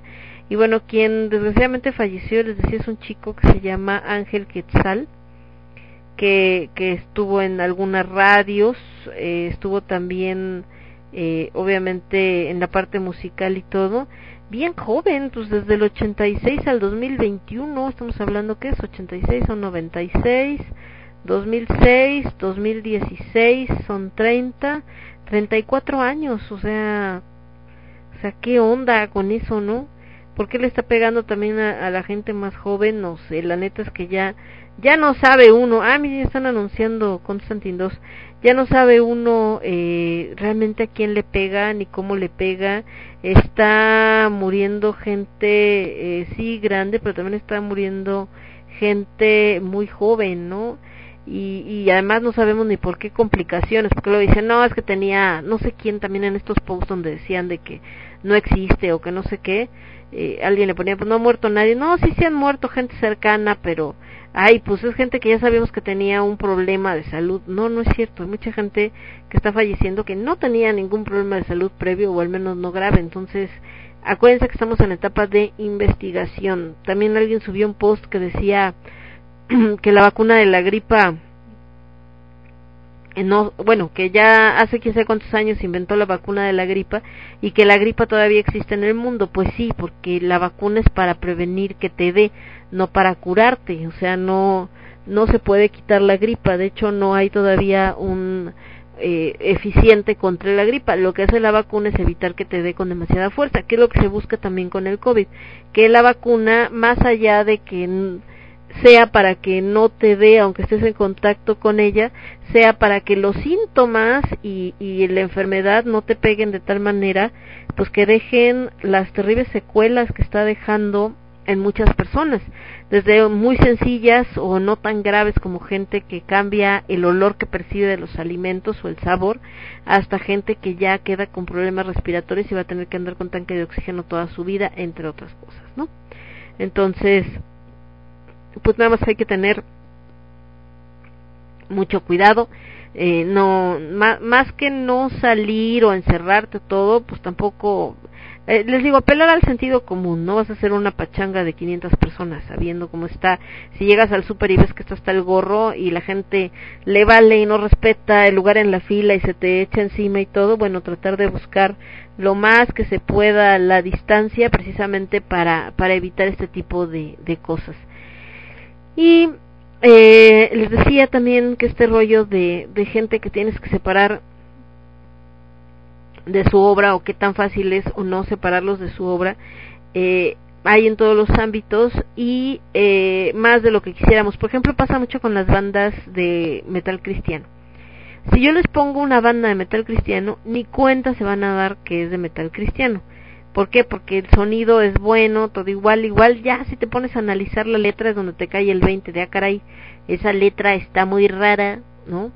Entonces, eh, igual, eh, cuando es real esta parte de la alabanza, ah, pues está bien, pero desgraciadamente pues también muchos buscan más bien como adoctrinar y dicen pues llégales por esta que es la música que les gusta, a ver si así, así caen por acá por estas, estas garras y eh, a lo que voy de separar es porque hay muy buenos músicos dentro del metal cristiano pero pues no podemos juzgarlos por su filosofía con respecto a su obra. Decir no pero es que es católico es cristiano es fanático entonces que ni se me acerque porque esta intolerancia también es la que nos está llevando a muchos problemas el día de hoy.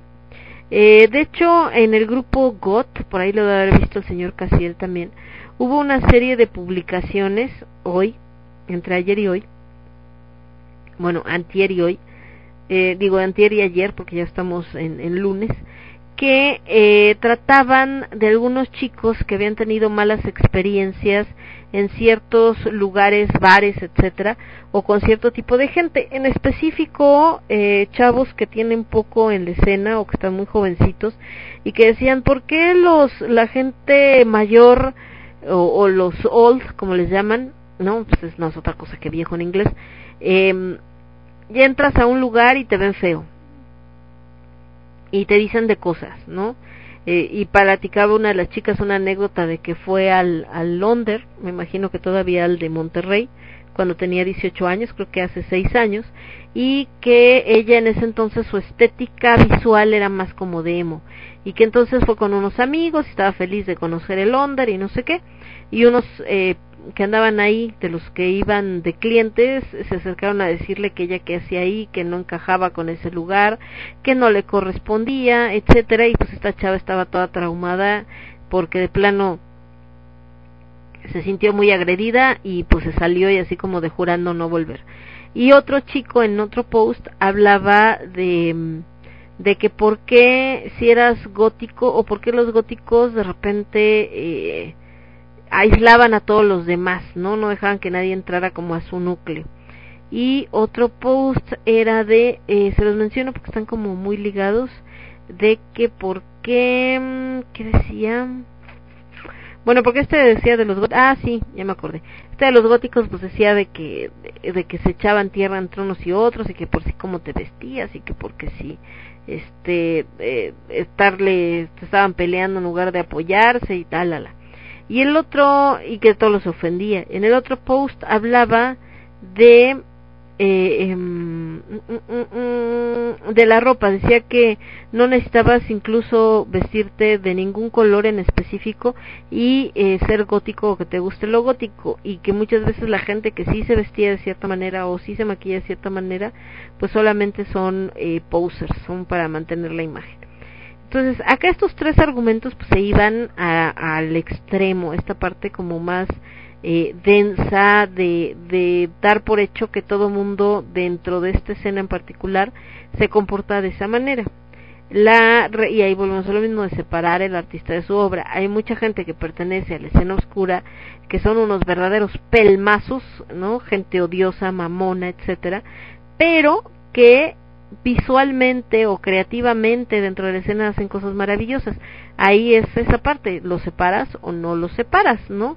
Y eh, en el caso de, de esto que, que hablaban de, de que si los hacen menos y que no sé qué y que la la la, pues también entender que no es que haya olds, como les dicen ahora, o góticos o, o posers o lo que sea, sino simplemente el ser humano siempre va a haber en cualquier grupo de metaleros, de góticos, de rockeros, en la misma iglesia, el grupito de fieles, en un partido de fútbol, en fin, etcétera, que eh, va a sentir que sabe más que los demás, los demás, perdón, que por ello los puede humillar y también que siempre piensa que él es el único y verdadero fan de lo que sea y que todos los demás no, porque no, no saben ni la mitad. Y hoy platicábamos justo por un cuento de Cortázar de eso, de cuando la gente cae en esta onda de, no, es que aquí cuando escribió esta escena, el, el autor fue por esto, esto y esto. Y sale el autor a decir, ah, no, en realidad cuando escribí esa escena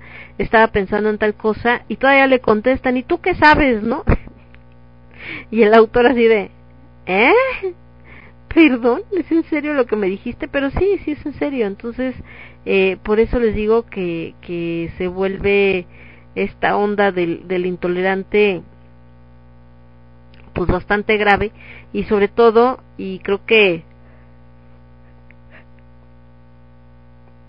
perdón, y creo que preguntaban que cómo se puede combatir temas como, como la pandemia y con muchos problemas que hay en el mundo, pues volvemos a lo mismo, la parte de la educación y la cultura que te hace entonces ser más tolerante, donde entiendes que te puede gustar lo gótico, lo metalero, eh, y de repente oír una cumbia y no pasa absolutamente nada, no se te quita lo gótico ni te vuelves cumbiero, simplemente eh, tienes un gusto más ecléctico.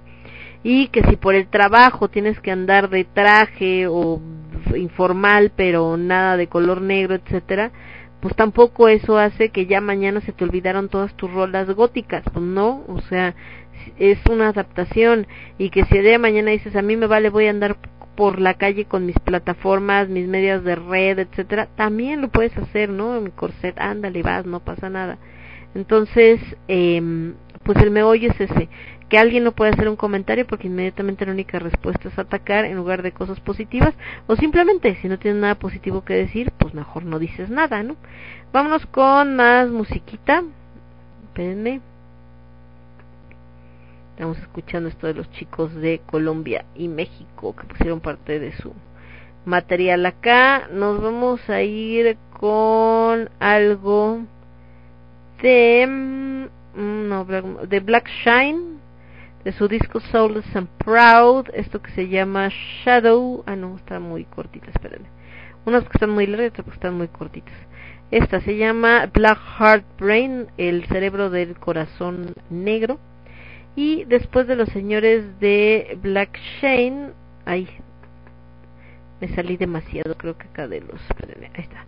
Y después de Black Shane nos vamos a ir con algo de, es que tengo aquí al gatito. Que está soñando, quién sabe qué, nomás brinca así como, ay, uy, ay, ah, uh, The King Diamond de su disco Abigail y vamos a poner justamente este clásico de él que se llama Abigail. Y yo regreso. Yo soy Lemón, este es el quinto elemento, lo escuchas únicamente a través de Radio Estridente. Volvemos.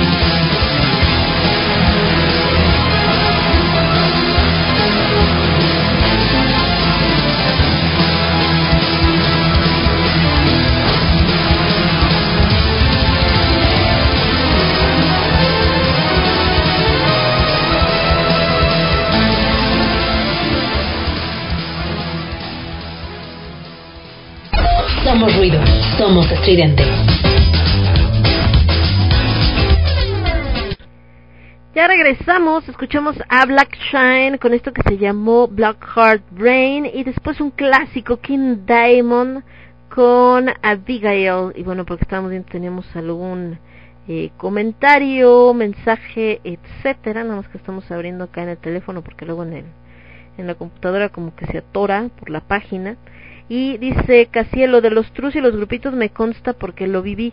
Así es, o sea, es como nosotros nos vestimos de tal manera y eso es lo que consideramos bien gótico, entonces todo el que traiga menos de ese outfit o, o no coincida, entonces ni se acerque. Entonces eh, es curioso porque un grupo que se forma precisamente para dar cabida a gente que es rechazada de los círculos normales, vamos a poner normales entre comillas, pues de repente se convierte en el rechazador, de no cualquiera puede. Y fíjense que también, digo, a veces la, la literatura supera a la realidad, curiosamente en otro cuento también de estos de, de Cortázar, que, que es la que le da el título a ese, a ese libro, de hecho, que se llama Queremos mucho a Glenda, eh, es un grupo, eh, estos de Queremos mucho a Glenda, es un grupo de seguidores de una actriz llamada Glenda y entonces eh, se juntan hasta para ponen películas viejas por lo que entiendo o ponían en ese entonces en Argentina.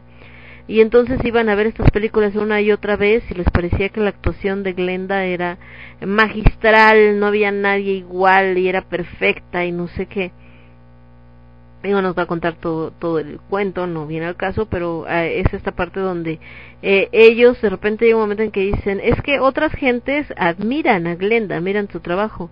No, nosotros no la admiramos, nosotras la, la, lo ama, la amamos, perdón.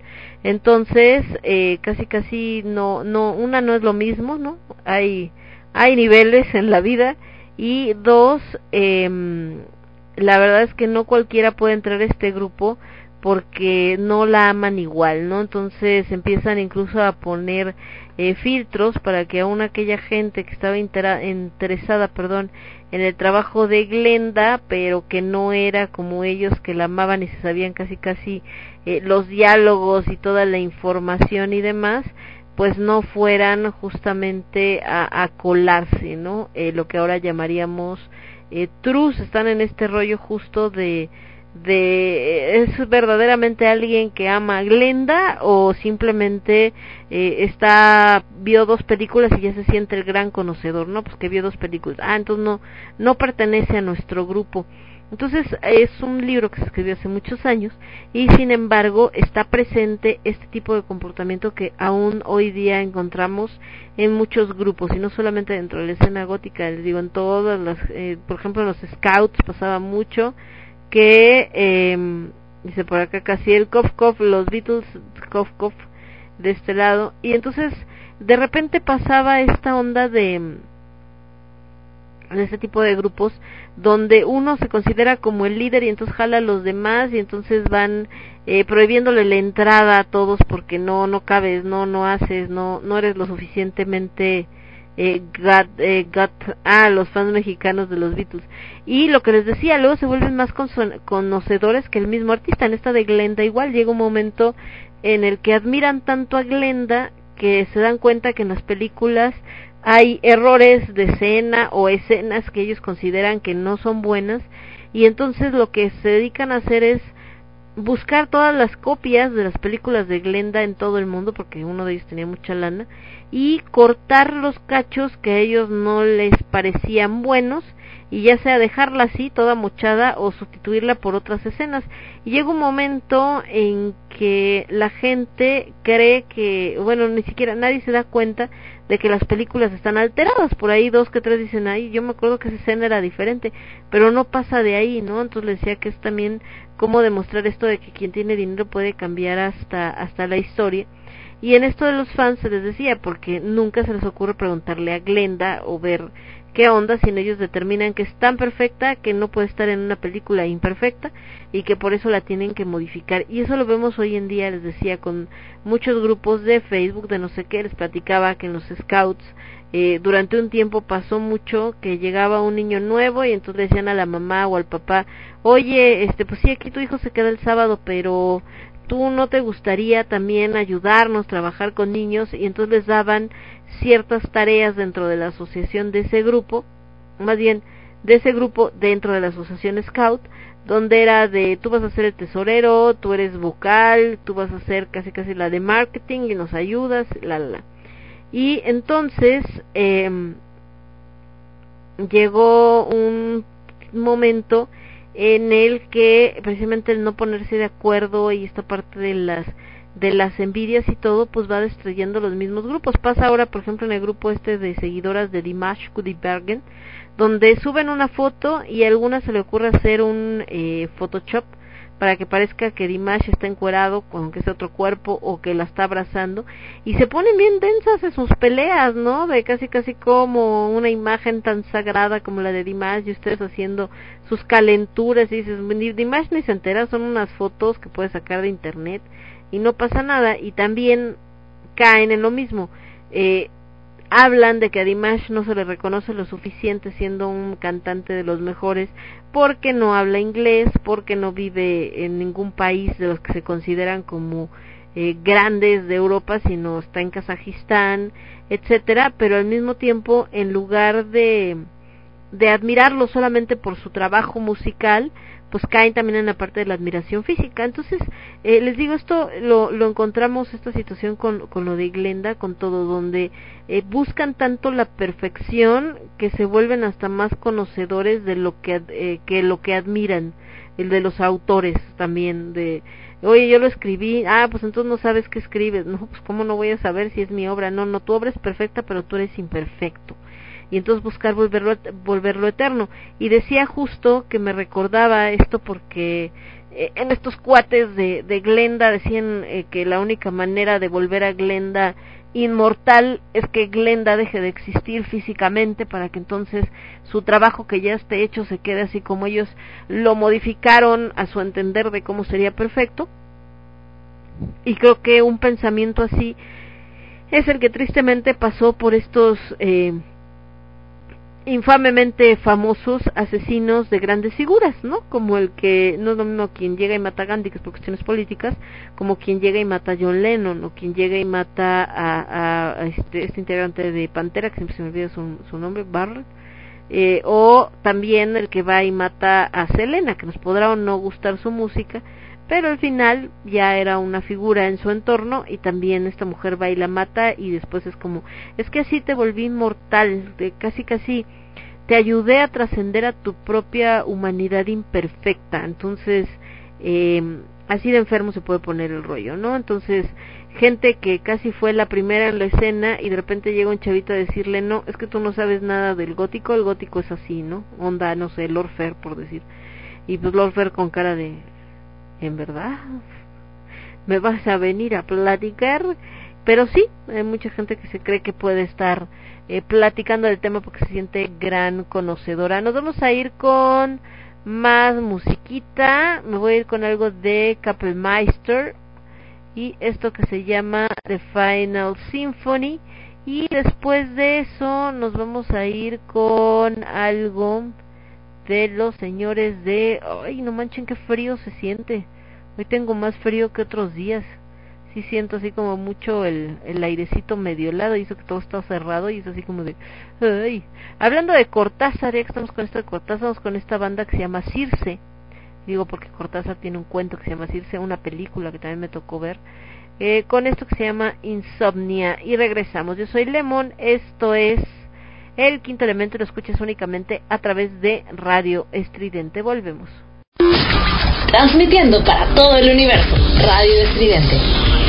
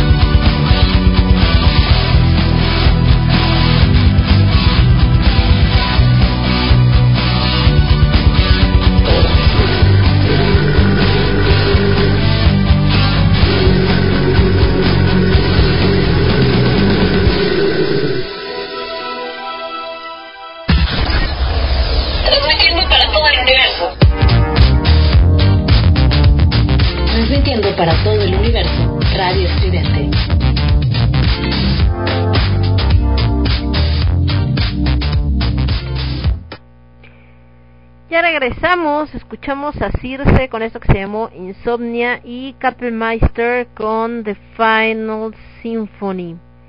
Entonces, eh, se nota obviamente en estas grabaciones que, que bueno, son un poco más, eh, si no caseras, más locales, pero pues eso no altera que si tienes un buen sonido, pues ahí está, como lo que escuchamos con los muchachos de Circe. Acá mi alarma gatuna me dice que ya ahí viene Aldo, está trabajando de, de Uber. Me entero de que ya va a llegar porque mi gato empieza a llorar como tres cuadras antes de que llegue. ¿Cómo le hacen los gatos para saber a qué hora va a llegar su dueño? No tengo idea, no sé cómo está, qué sensor es el que tienen que detectan, no sé si es el olor, el sonido, no lo sé, siempre me ha dado curiosidad cómo, cómo le hacen los gatitos, pero bueno. Entonces, eh, les decía de, esto que estamos platicando de la figura, es bien importante porque en esta época no podemos ser tan intolerantes porque si solamente sigues a la gente, llámese artista, cantante, etcétera, que tenga una filosofía exactamente como la tuya y piense en todo igual que tú, eh, pues su espectro de, de gente y de música que escuchar y de arte que admirar va a ser muy corto, ¿no? Y como les decía, hay cosas graves que obviamente pues ya implican hasta una cuestión eh, más eh, legal y este jurídica, etcétera, sí, pero ese pues ya le tocará precisamente a quien tiene que hacer justicia en este sentido, ¿no?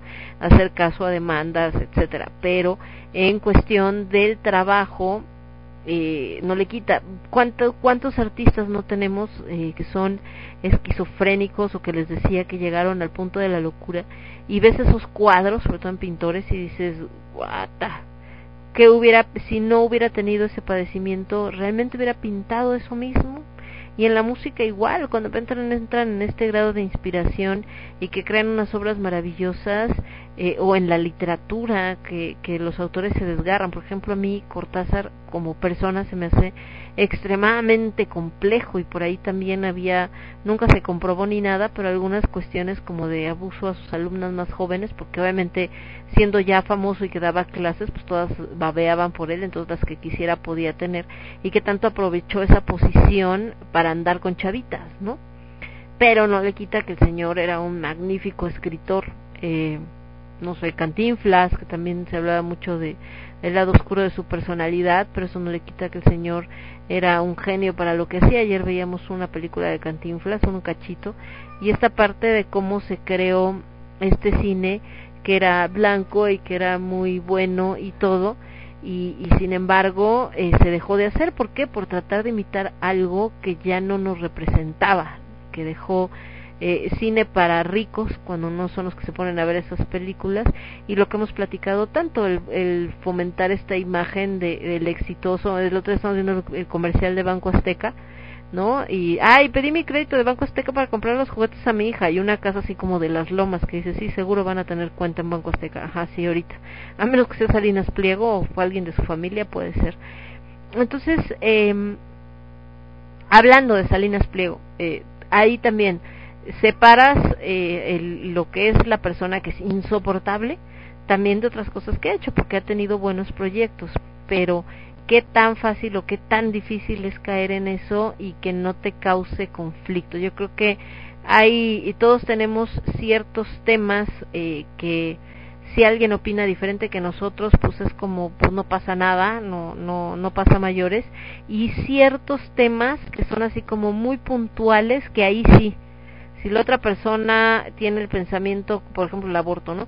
Si somos eh, pro aborto, eh, no, no, de plano no puedes entablar amistad o seguir a nadie que sea abiertamente, eh, este, en contra del aborto y ahí no no encuentras vuelta de hoja y hay gente que no, hay gente que dice pues igual eh, yo estoy a favor del aborto por esto, esto y esto y esto, y si alguien aparece y dice, no, yo no, la neta, estoy en contra y no sé qué, ah, pues está bien, ¿no?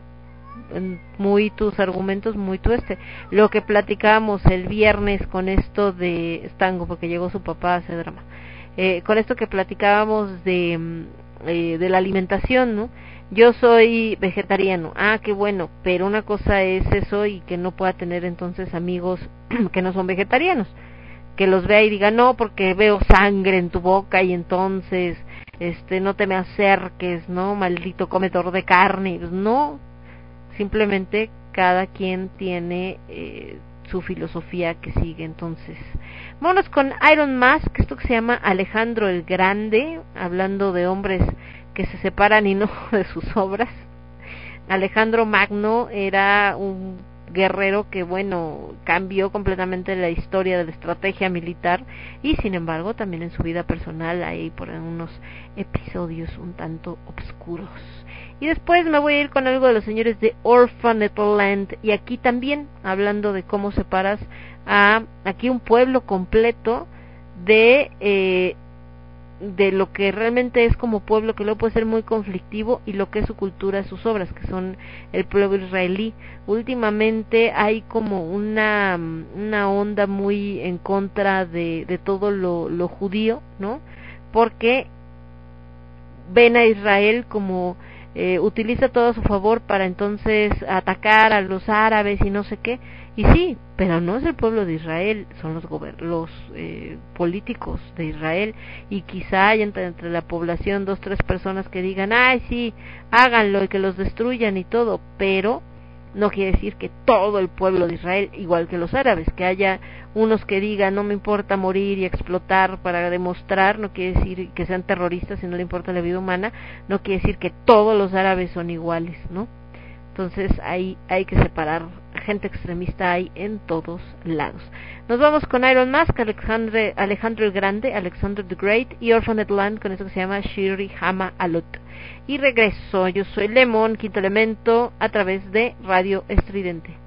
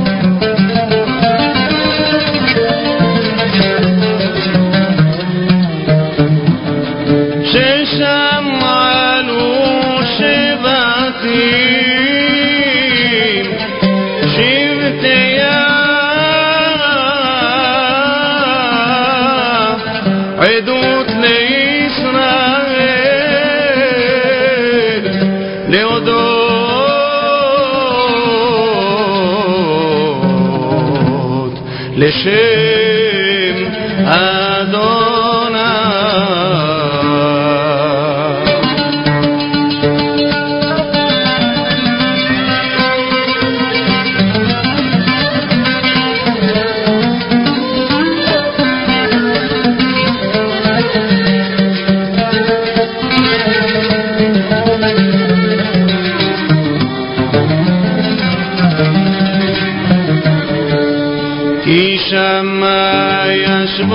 כסאות למשפט, כיסאות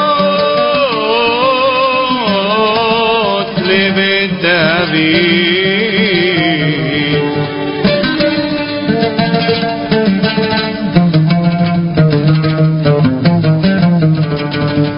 שאלו שלום